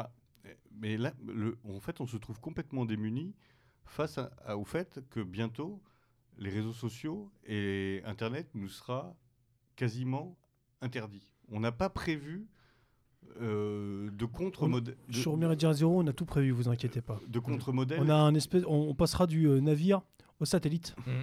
Du, satellite pirate. du contre-modèle. Mais c'est vrai, euh, penser comment s'exprimer, mais comment, tu as parfaitement raison. comment hein. faire passer l'information si- au jou- le jour où en effet, et ce qui sera en effet peut-être pas forcément qu'un mal, co- euh, comme, euh, comme tu le disais, parce que ça forcera les gens peut-être à s'investir un peu plus, etc. À la marge, à la marge, parce que la, la majorité, euh, une fois que ce sera plus facile, elle ne le fera plus. Mais, euh, mais repenser. Euh, encore, je vais en profiter pour faire euh, ignoblement de, de la publicité. Oui, mais, revenir en aux c'est ce nous, c'est la réflexion qu'on a eue par rapport à Zentropa, alors qu'on n'était pas encore interdit. En sentant cette tendance venir, on a sorti la version euh, papier euh, Zentromag. Oui, d'ailleurs, On le dernier numéro Ouais, qui vient de enfin, sortir. Qui, non, mais pour, pour se dire, bah, le jour où il nous, coupe le- il nous coupe la lumière, on a au moins un moyen de s'exprimer sur lequel on a quand même beaucoup plus de contrôle. Bon, ils viendront voir ton imprimeur et puis ce sera fini. hein. Ouais, mais je veux dire. je pense que c'est. t'achètes mais- une imprimante. Non, mais à mon avis, il y a, il y a beaucoup plus de- d'avenir. après, tu peux a- l'imprimer Non, mais- euh, chez, chez, chez Oui. toi sur une photocopieuse. Non, mais il y a- y ça, pas, c'est les catacombes. Mais euh, il y a Mais beaucoup oui, plus. mais je pense qu'on est quasiment à ce- on, on en Non, revient un peu à ce genre forcément. de, de, de, Regarde. de regarde. problématique. Bah, C'était le principe non, des mais- samedis dates en Union soviétique. Oui, hein. mais regarde, euh, il y a vaut mieux peut-être plus investir alors du temps et de l'énergie à découvrir quels sont les réseaux internet euh, Euh, tu vois, euh, Peut-être. alternatif, tu te prends un Ah, VPN, moi- tu regardes ce qui se passe sur le dark web, et puis euh, tu, tu essayes de. Ouais, après, tu voilà. tombes pour trafic d'armes et Non, pédophilie. non, mais c'est pas euh. ça. Non, non, non, non. Tu m'étais enfin, mélangé avec des trucs non, moi, satanistes je- gore. Ouais, non, ouais. Non, non, mais ça, je, suis- je suis d'accord, mais ça, il faudrait. Nous, nous, on n'est pas spécialiste, par exemple, de ça. Euh, Non, mais il y a des je- grandes Je, suis d'accord que c'est intéressant de trouver les alternatives au sein Mais, euh, mais peut-être revenir au papier. ou, euh, d'internet, mais la, ra- enfin, euh, Revenir au papier, c'est une bonne chose. hein. non, mais Ouais, ça me pas loin. non, non, mais je suis d'accord, mais euh, au moins avoir une vraie réflexion d'alternative à cette, à cette Bah, censure. moi, la mienne, c'est euh, les, le dark web et les trucs comme ça. hein, ça, Oui, parce clair. que pour euh, euh, tout à l'heure, il y a Telsa qui euh, nous, nous parlait, oui, des, des, euh, des super warriors euh, sur les réseaux sociaux. En fait, le problème de la loi Avia, c'est pas tellement euh, en soi-même ce qui serait pour être l'expression, on dire, d'un kidam qui commente ou qui relaie un fait d'actualité. C'est parfois le simple fait de poster un fait qui peut être donné par les sites de réinformation qui, pour des algorithmes qui nous échappent, puisqu'on ne connaît le- le- la chose la plus horrible dans cette une des choses les plus horribles de- dans cette loi, c'est que effectivement, quand il s'agit euh, du juge, c'est-à-dire qu'il applique la loi française. Donc la loi française, on le connaît, elle est publiée au journal officiel, elle est publiée dans les différents codes, et donc on peut connaître ce qui est licite et illicite. Que comme là, on laisse euh, au libre arbitre et euh, à la, je veux dire, euh, à la convenance de Facebook, Bah, de Twitter et de hein. Twitter, on ne saura jamais pourquoi. Donc ça peut être quelque bah, chose qui peut être parfaitement neutre au regard de la loi française, de la loi italienne, bah, de la ça, loi euh, allemande. Pour, pour donner un exemple très concret, euh, là j'ai un camarade qui vient de se faire supprimer son compte Facebook, euh, en tout cas au moins 30 jours, pour avoir relayé un post de Paris Vox sur la condamnation des, enfin en tout cas sur les, sur, sur le procès des, euh, des identitaires euh, qui pour l'opération des Alpes, en disant cet article ne correspond pas à la, donc quelque chose quand même. Déjà l'action en elle-même est peut-être discutable, peut-être juridiquement apparemment, même si ça me paraît compliqué, mais c'est pas quelque chose de très. L'article qu'on en avait fait était une relation C'est un délit, pas un... une, re- une relation Ouais. pure de- des faits, mais le fait de et peut-être parce que juste sur l'image il y avait en fait euh, une, Europe. une banderole Def- Defend Europe, ce simple fait a entraîné une suppression. De, de- de 30 jours. Là on voit bien tous ces gens qui nous ont baratinés pendant des années avec l'Inquisition, le- le- euh, l'ancien régime où, où il y avait des lettres de cachet, où sans raison on pouvait euh, Bah là, on, est complètement dedans. hein. on, on- on- on en arrive là. On, on en, on en arrive là. Ça, ça, de- ça devient délirant. Alors, on arrive, on arrive sur la fin de l'émission, messieurs. On va, faire, on va devoir faire l'impasse sur certaines, certains sujets euh, qu'on avait pourtant annoncés euh, au début de l'émission. Alors, il en restait trois. Alors, on va faire un petit jeu. Vous allez voter. Vous allez me dire ce, ce que vous voulez aborder pour terminer. Vous avez, alors, en petit 1, de Rugy. En petit 2, euh, les gilets jaunes, savoir ce que ce- l'analyse actuelle des gilets jaunes. En petit 3, euh, revenir sur l'incendie de Notre-Dame. Ou en petit 4, le sujet surprise. Tadadam. Ah, moi, je vote euh, gilet jaune ou surprise. Ah, bravo, t'es eh, t'es modem ou quoi, toi? Faut, faut, faut en même trancher. temps, gilet jaune et en même temps. bon. Bon, moi, je suis, je suis curieux, donc euh, Surprise. Ah, surprise. ah, Allez, La sur- surprise du chef. tu, Allez, tu es un hétéro chef. curieux Bon, alors, alors, vous l'aurez voulu. C'est pas de ma faute, chers auditeurs, je suis désolé. Le sujet surprise, c'est la mort de Johnny Clegg. Oh la vache. Ah ouais Gilet jaune. Oui, c'est le cas de le dire. Est-ce qu'on peut annuler le vote comme, en- comme- comme dans toute démocratie. Comme dans toute démocratie qui se respecte Non, Ah, le- Johnny Clegg, on c'est va faire le- mythique, quoi. le traité- Alias le Zoulou blanc. Ouais, le traité de Lisbonne, euh, on va annuler quoi. Johnny. Moi, j'ai une petite pensée pour Wilsdorf qui appréciait tout particulièrement Johnny Clegg Mm. et qui, euh, tous les week-ends, se peinturerait euh, en blanc et en noir comme Johnny Clegg. Notre, euh, notre ami Wilsdorf, le, le- le spécialiste musique d'MZ, qui d'ailleurs a fait une émission sur- musicale là, récemment que vous pouvez retrouver sur le site. Non, ça vous, ça vous branche pas, Johnny Clegg? Bah, Vous moi, êtes c'est. pas triste, vous vous n'allez pas allumer un cierge. J'ai pas de disque de Johnny Clegg, je connais une seule chanson donc. euh, Ah, C'est-à-dire, à part nous rappeler euh, les pires, euh, les, les grands moments de la, de la propagande euh, sur la question de l'apartheid euh, et de l'Afrique du Sud, nous expliquant que euh, c'était horrible euh, et, euh, et que c'est très bien ce qui s'est passé à partir de 90. Quand on voit le bilan réel de l'Afrique du Sud, tout un peu. oh, c'était un artiste comme euh, voilà, c'était la énième bonne conscience comme on Non, a. mais justement, moi je me demande si, est-ce qu'il est mort en voyant les conséquences de Non, ce, je crois pas. Je crois de, pas. de ce quoi, euh, de ce pourquoi il avait Si euh, seulement. euh, milité? Est-ce Non, que je suis pas c'est- sûr qu'il vivait Non. à Pretoria ou Johannesburg, à mon avis. Non, euh, ce qui Sinon, était. je suis quand même impressionné par sa capacité à, à lever la jambe au-dessus de sa tête. Oui. Parce que personnellement, bon, bon, après, moi j'ai un grand âge, mais euh, je n'ai jamais réussi à. Alors non, c'est surtout dans ce qui est intéressant. Donc, quand Tant que on- arrives pas, Xavier? Pourtant, entre, euh, non, j'aurais j'aurais mis une pièce dessus, tu vois. Oui, oui. Franchement. Mais non, ce qui est un... C'est pas la jambe qui me au-dessus de la tête, les autres, je sais. c'est une auréole de sein.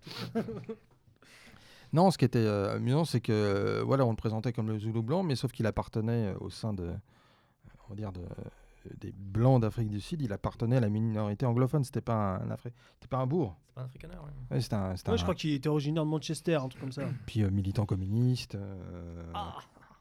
Oui, le, puis le mec, il cumule, quoi. Non, mais D'ailleurs- D'ailleurs, il a, il a dû reverser l'ensemble de ses rétributions euh, aux Ouais. pauvres du monde. Mais crois. non, mais c'est que c'était moi, c'est quand euh, Johnny Clegg, c'est l'époque où on avait tous les gros concerts qui avaient été organisés, notamment par euh, tous ces artistes, euh, tous les vedettes euh, de la musique mondiale de l'époque au sujet de Nelson Mandela, avec euh, que ce soit U2, Bono, Simple Minds, qui faisaient des concerts, notamment dans les pays.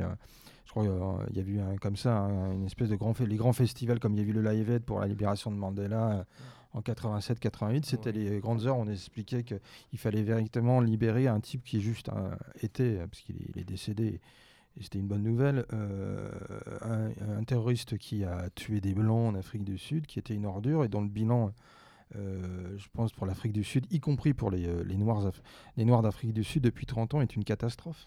Je sais pas si c'est son bilan qui est une catastrophe. Oh, Il a, il a évité le bain de sang.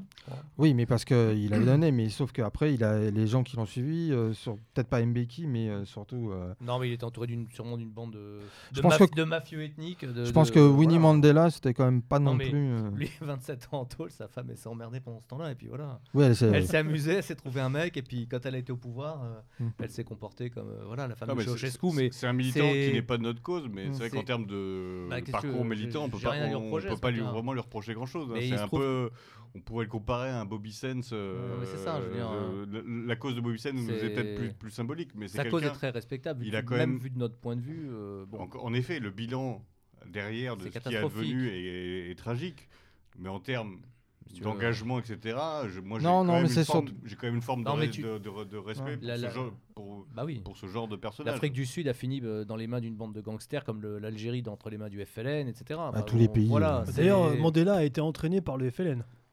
Oui, bah sûrement. bah, les gars, ils avaient des accointances. Enfin, ce que je veux dire par là, c'est voilà Entraîné par le FLN, financé par Moscou. une cause, euh, une cause qui, je pense. que Non, mais c'est surtout ce qui, est, euh, ce qui est là, ce qui est amusant, parce que le peu que j'ai vu dans les médias, c'est qu'on a parlé de Mandela et tout, mais en fait, les gens disaient l'apartheid, mais on voit que c'était euh, que c'est euh, la question de l'apartheid de ce qu'était l'Afrique du Sud euh, avant euh, euh, et après la libération de Mandela.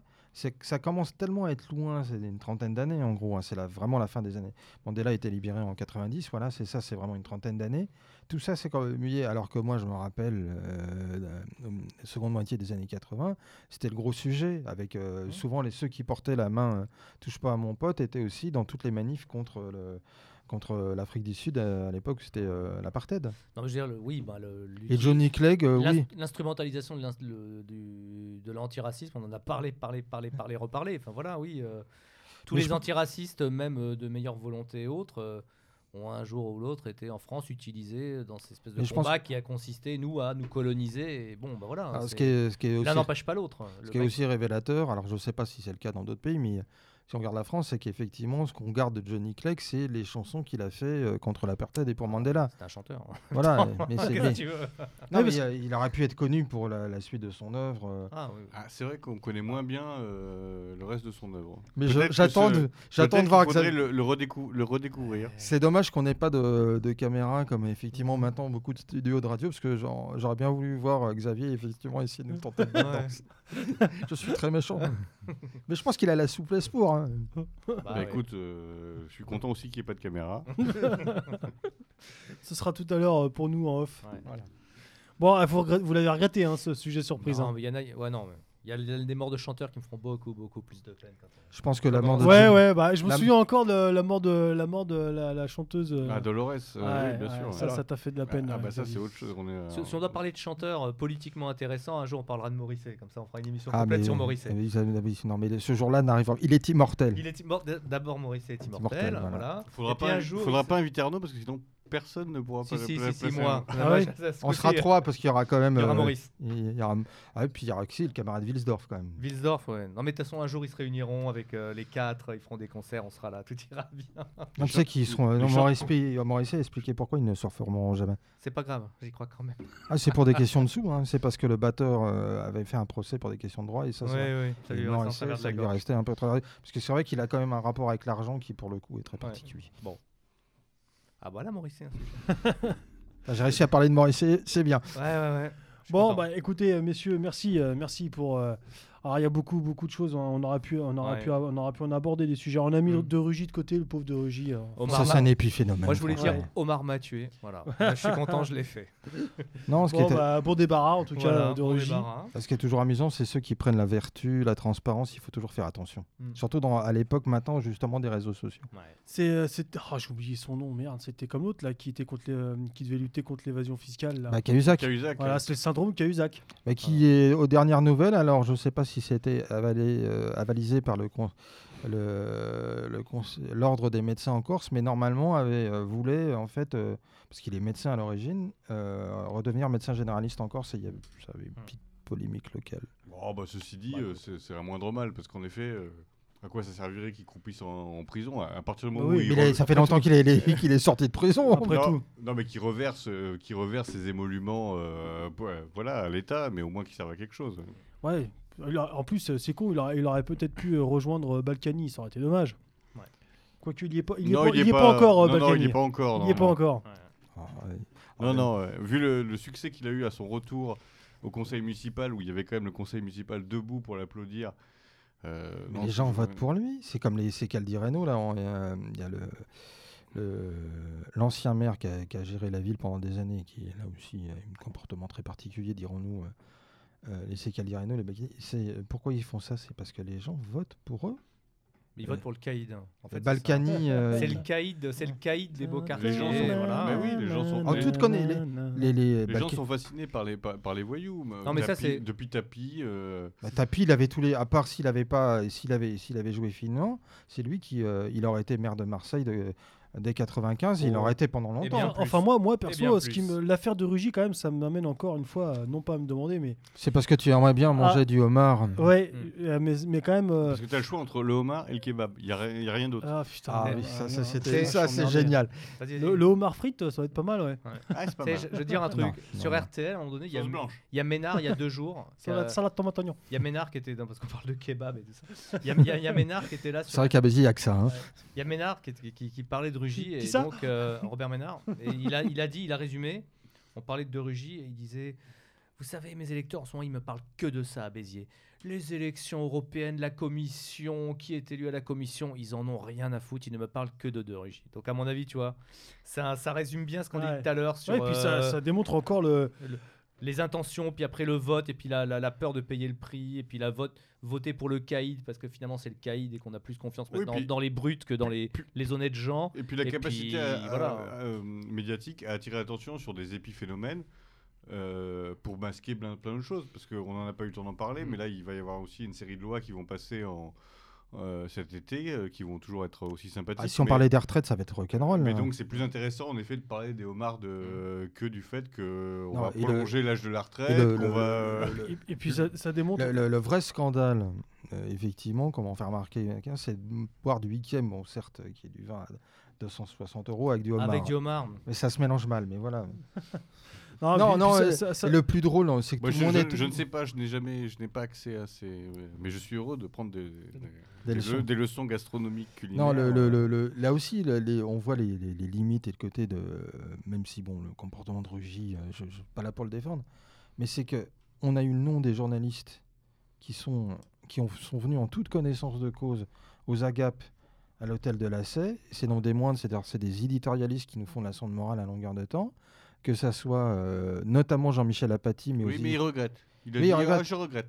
Mais a le dit, type, J'étais un peu ballonné, après, je, vraiment, je regrette. Et le, le plus drôle, c'est que c'est les mêmes qui, après, vous les voyez donner des leçons. Alors, moi, je, Ouais. Mediapart, je les porte pas pour mon cœur pour moult raisons. Que on peut, euh, voilà, euh, mais euh, donner, faire de la leçon sur le journalisme à Mediapart, quoi. D'ailleurs, c'est- cette, cette histoire dénote une fois de plus le, le- le- le poids de Mediapart, en- de Mediapart encore dans ces, dans toutes ces histoires. Et donc, quid aussi euh, de, de Mediapart? Mais Enfin bon, voilà, il y a plein de sujets. Bon, Non, c'est on n'a pas parlé non plus de, du coup C'est de. surtout c'est que d'avoir de bons amis, il faut toujours faire Ah oui. attention à ses amis et surtout éviter d'avoir des photos sur les réseaux sociaux. Et éviter de se fâcher avec euh, des gens de son propre euh, mouvement qui Ouais. fournissent des informations à Mediapart. Je pense que c'est pas Oui, mal. avant Alors, c'était on- le canard enchaîné, maintenant c'est Mediapart. On n'a pas parlé non plus de, de, bah, de Notre-Dame. Hein, euh, parvenu sur. euh, Bon, Bon, ça va finir en ça. centre commercial avec des néons partout. Voilà, c'est formidable. Comme ça, on pourra dépenser plein d'argent. On est parvenu. Alors, avec tout ça, évidemment, on n'oublie pas hein, le, le trafic organisé des, des- des migrants qui continue, et bien évidemment, à déferler euh, sur l'Europe. On n'a pas, on n'a pas parlé non plus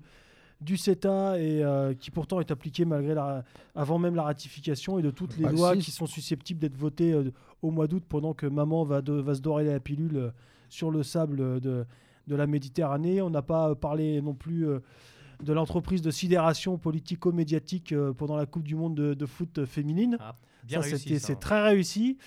On est parvenu Le pire, sur... c'est l'équipe des États-Unis, mais le sketch. quoi. Pourquoi, pourquoi? Ah bah parce qu'ils ont été, ils ont euh, indépendamment de l'équipe de France, tous les médias et notamment les médias français, mais tous les médias même américains, nous avons mis en, en avant l'équipe de, euh, des États-Unis, puisque notamment une de ces joueuses les plus emblématiques est comme par Ah hasard oui, oui. militante LGBT, lesbienne, anti-Trump absolue, et qui a fait tout un fond en disant non, non, vu les valeurs que notre équipe porte, il est hors de question d'aller à la Maison Blanche. Bah, déjà, elle aurait pu refuser son. Le euh, petit cachet qui va avec. ouais. euh, L'argent euh, qui va avec, et même le simple fait d'être- d'être sé- sélectionné.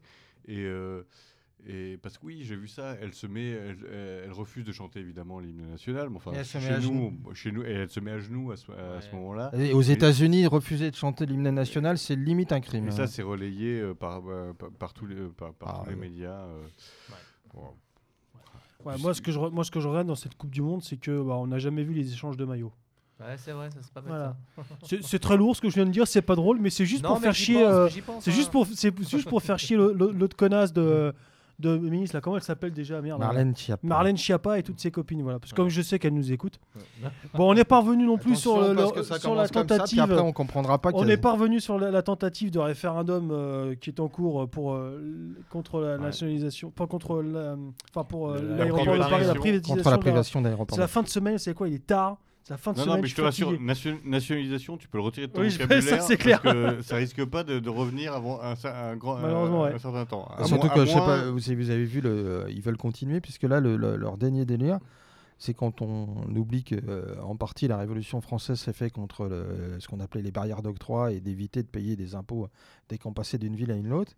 Euh, le projet de- d'un certain nombre de députés, La République en marche, mais je sais pas qui, mais un petit nombre, c'est que au nom de soi-disant l'entretien des routes et d'éviter la dépense publique trop importante dans les collectivités, c'est de rétrocéder une partie des routes nationales, c'est-à-dire les grandes voies express, euh, euh, aux groupes privés qui euh, dirigent, les- qui euh, possèdent les autoroutes. Donc on va rétablir le péage, y compris pour les routes nationales. C'est parfait. hein. Parfait, c'est parfait. Juste, juste sur le, sur Donc le- les gilets jaunes, sur, bien. le, sur le référendum euh, ADP, j'invite évidemment euh, tout le monde Oui. à, à à essayer de signer, j'ai bien essayé, voilà, essayer de voter. À voter, à voter pour qu'au moins il soit orga- organisé, parce que c'est la première étape. hein. C'est juste pour qu'il soit organisé. C'est pas le, le- c'est pas un référendum en ligne. hein. C'est juste pour que le référendum ait lieu euh, et de s'armer de patience, parce que euh, euh, ce- le site est bourré de problèmes. C'est surprenant. font, euh, Il y avait mais- beaucoup de problèmes pour voter sur les petites listes. Il y a Mais- beaucoup de problèmes pour mais, voter là-dessus. mais là, c'en est presque. Et avec un ministère de l'Intérieur qui explique que non, on ne donnera presque- jamais le nom de signature. C'en est presque, c'en est presque risible. À quel point, par exemple, si on vous demande vos prénoms sur votre carte euh, d'identité, il faut les mettre sans virgule. Si vous les mettez avec une virgule entre, ça, ça ne valide pas votre. Donc tout est fait pour que Ouais. personne ne signe. Donc allez voter et armez-vous de patience pour le faire. Alors on n'est pas revenu non plus sur l'histoire malheureuse de Vincent Lambert, hein, qui est quand même une histoire très, c'est très technique hein, d'un point de vue euh, philosophique, euh, spirituel, euh, juridique et médical. Euh, ce, qui, euh, euh, ce, qui, ce qui mérite d'ailleurs une émission euh, à part entière. Ah oui. On n'est pas revenu non plus sur la crise hospitalière et la grève des, des infirmières euh, et du personnel euh, hospitalier qui Ils travaille, ont de, qu'à manger des kebabs. qui travaille de plus en plus dans des conditions absolument déplorables. Ça aussi, ça mérite une Mhm. émission entière. Ouais, ouais. Euh, L'affaire Benalla, bien sûr, no- no- notre pote qui, qui vient, hein, il vient quand il veut, euh, Benalla. Il est, il est- il est bienvenu pour nous expliquer un peu tout Ouais, ça. mais ça cet été, il est, en, il est en camp scout, il a pas le temps. Il est- il- Cette il affaire rocambolesque son- qui n'a pas encore euh, délivré tout, euh, tout, euh, tous ces dossiers. On est parvenu sur la farce du SNU, le service euh, national universitaire, qui ne serait-ce que par Universel. Universel. universel, pardon, ne serait-ce que service national universel. Rien que le nom déjà, Ouais. c'est absolument délirant. Le, Ouais, servi- vous êtes- le service de lobotomisation universelle. National Universal. Ouais, c'est incroyable. Non, mais c'est surtout ce qui est très, très amusant, c'est que il y a une partie, je crois, des pseudo-syndicats de lycéens qui sont insurgés parce qu'à un moment, on a vu les types faire 10 pompes. Et c'était une insulte à la jeunesse, quoi. La jeunesse qui s'est évanouie euh, Ouais, ouais, le premier, jour. Ils sont... Avec il y a le eu des côté quatre là où- mecs qui se sont évanouis parce Ah qu'il oui. faisait trop chaud. Bah, et avec le côté grotesque, là, vous avez vu la dernière polémique, c'est qu'en fait, ils ont payé des youtubeurs. Il y en a un qui a été payé 20 000 euros pour faire Ah la pub. oui, le, la fois Thibaut InShape, là. Ouais, Ouais. le- ouais, bah, c'est il y a Ah, les- c'est c'est les héros de la jeunesse, hein, qu'est-ce que tu crois? C'est des leaders d'opinion, Vive ces la. République. Et puis on est parvenu sur les Algériens qui foutent le bordel partout en France pendant la, la Coupe d'Afrique des Nations. Alors au moment où nous On ne parlons, sait pas si on va s'en sortir ce au soir. Il moment faut- où nous enregistrons, exactement. obligé de se réfugier dans le bunker. Voilà, au moment où nous enregistrons, est en train de se dérouler la finale entre le Sénégal et l'Algérie. Ça l'a mis de temps. De toute façon, je vous rassure, quel que soit le score, ce sera le bordel, de toute façon. Donc on va pas tarder à rentrer là. hein. Voilà, donc c'est pour ça, on prend nos clics, nos claques et on se casse. En plus, de toute façon, moi j'ai ramené ma batte mobile, donc euh, s'il y en a un qui m'emmerde, ça va être vite réglé. mais bon, euh, tout ça on n'a pas, on pas pu l'aborder, mais euh, quand même un petit peu. hein. Je vois Ouais. que toi, je, je savais que ça allait marcher ça. Une petite phrase par-ci par-là pour quand même Mm. euh, venir brièvement sur ces sujets. Merci, messieurs, bah, je, vous, je vous remercie. pour votre présence et puis pour avoir abordé tous ces sujets. Avant de conclure cette émission, j'ai quand même j'ai une annonce à faire concernant l'avis de la radio, puisque je souhaite répondre. Je souhaite répondre à euh, une question euh, envoyée par un auditeur sur le site internet de Méridien Zéro. Euh, cet auditeur se nomme Le Gallo. Je, le, salue, qui nous demande, qui en fait, bon, nous dit que lors d'une émission, Beluga avait indiqué que les dons que vous pouvez faire pour Méridien Zéro étaient en partie défiscalisés. Et donc le galop nous demande, et il a bien fait de, nous le demander, si euh, tout une demande tout simplement si le don fait par PayPal ou via le Tipeee de MZ, euh, euh, comment se justifier cela auprès des impôts? Y a-t-il, je suis en train de lire son, son message, y a-t-il un justificatif euh, de MZ à transmettre à l'administration fiscale? Alors la réponse est oui. Tout d'abord, euh, nous n'avons pas de Tipeee. Par contre, vous pouvez effectivement faire des dons sur le site internet de Méridien Zéro via PayPal. Simplement, euh, l'obligation, c'est euh, de joindre votre don par un, comment, courriel sur notre adresse, mail pour indiquer votre nom et vos coordonnées. Et il vous sera effectivement délivré un justificatif pour votre, dédu- votre déduction fiscale à hauteur de 60, euh, 66%. Je sais plus si c'est 60 ou 66%. 66. Euh, alors, vos coordonnées, votre nom, en mentionnant également le montant euh, de votre don, vous l'envoyez à l'adresse courriel qui suit radio-mz.org@gmail.com. Voilà, vous envoyez et puis alors vous envoyez donc vos coordonnées, vos noms et puis merci à, à tous ceux qui, qui nous font des dons, c'est très important pour nous, évidemment pour que la radio vive et survive, pour qu'on puisse euh, payer le- les déplacements du lieutenant Sturm et la nouvelle planche de surf de, de Foxley. non, mais plus, plus sérieusement, euh, évidemment, euh, plus de 90%, 90% au minimum de, de vos dons reviennent euh, au règlement du loyer euh, de- et de notre local, hein, du, du studio, euh, qui, qui, représente quand même une somme assez conséquente. Le reste va à l'entretien, voire le rachat d'autres matériels. Euh, sans, votre, sans vos dons, sans, sans ce qui euh, fait le nerf de la guerre, malheureusement, Radio Méridien Zéro ne pourrait pas vivre ni survivre. Euh, je, vous, je vous laisse. euh, bah, écoutez, euh, oui, la, semaine- prochaine, oui, vous retrouverez la semaine prochaine. Vous retrouverez Wilsdorf et Beluga qui, euh, dans une émission euh, consacrée à l'Alvarium, qui, est qui est un local associatif et communautaire situé à Angers. Voilà, donc ils seront en ligne avec euh, l'un des membres de l'Alvarium. Je vous remercie, chers auditeurs, pour votre, votre attention. Je vous remercie également de partager cette émission, de faire connaître évidemment Méridien Zéro. Euh, N'hésitez pas à commenter euh, cette émission tout comme les autres. hein. Euh, Radio Mé- Méridien Zéro est également la vôtre. Messieurs, merci d'avoir participé, d'être venus encore une fois. Et je, je- ne saurais vous quitter sans le traditionnel cri de guerre de Méridien Zéro, qui résonne comme une promesse face au destin. Allez, haut les cœurs, à l'abordage Bordage et pas de quartier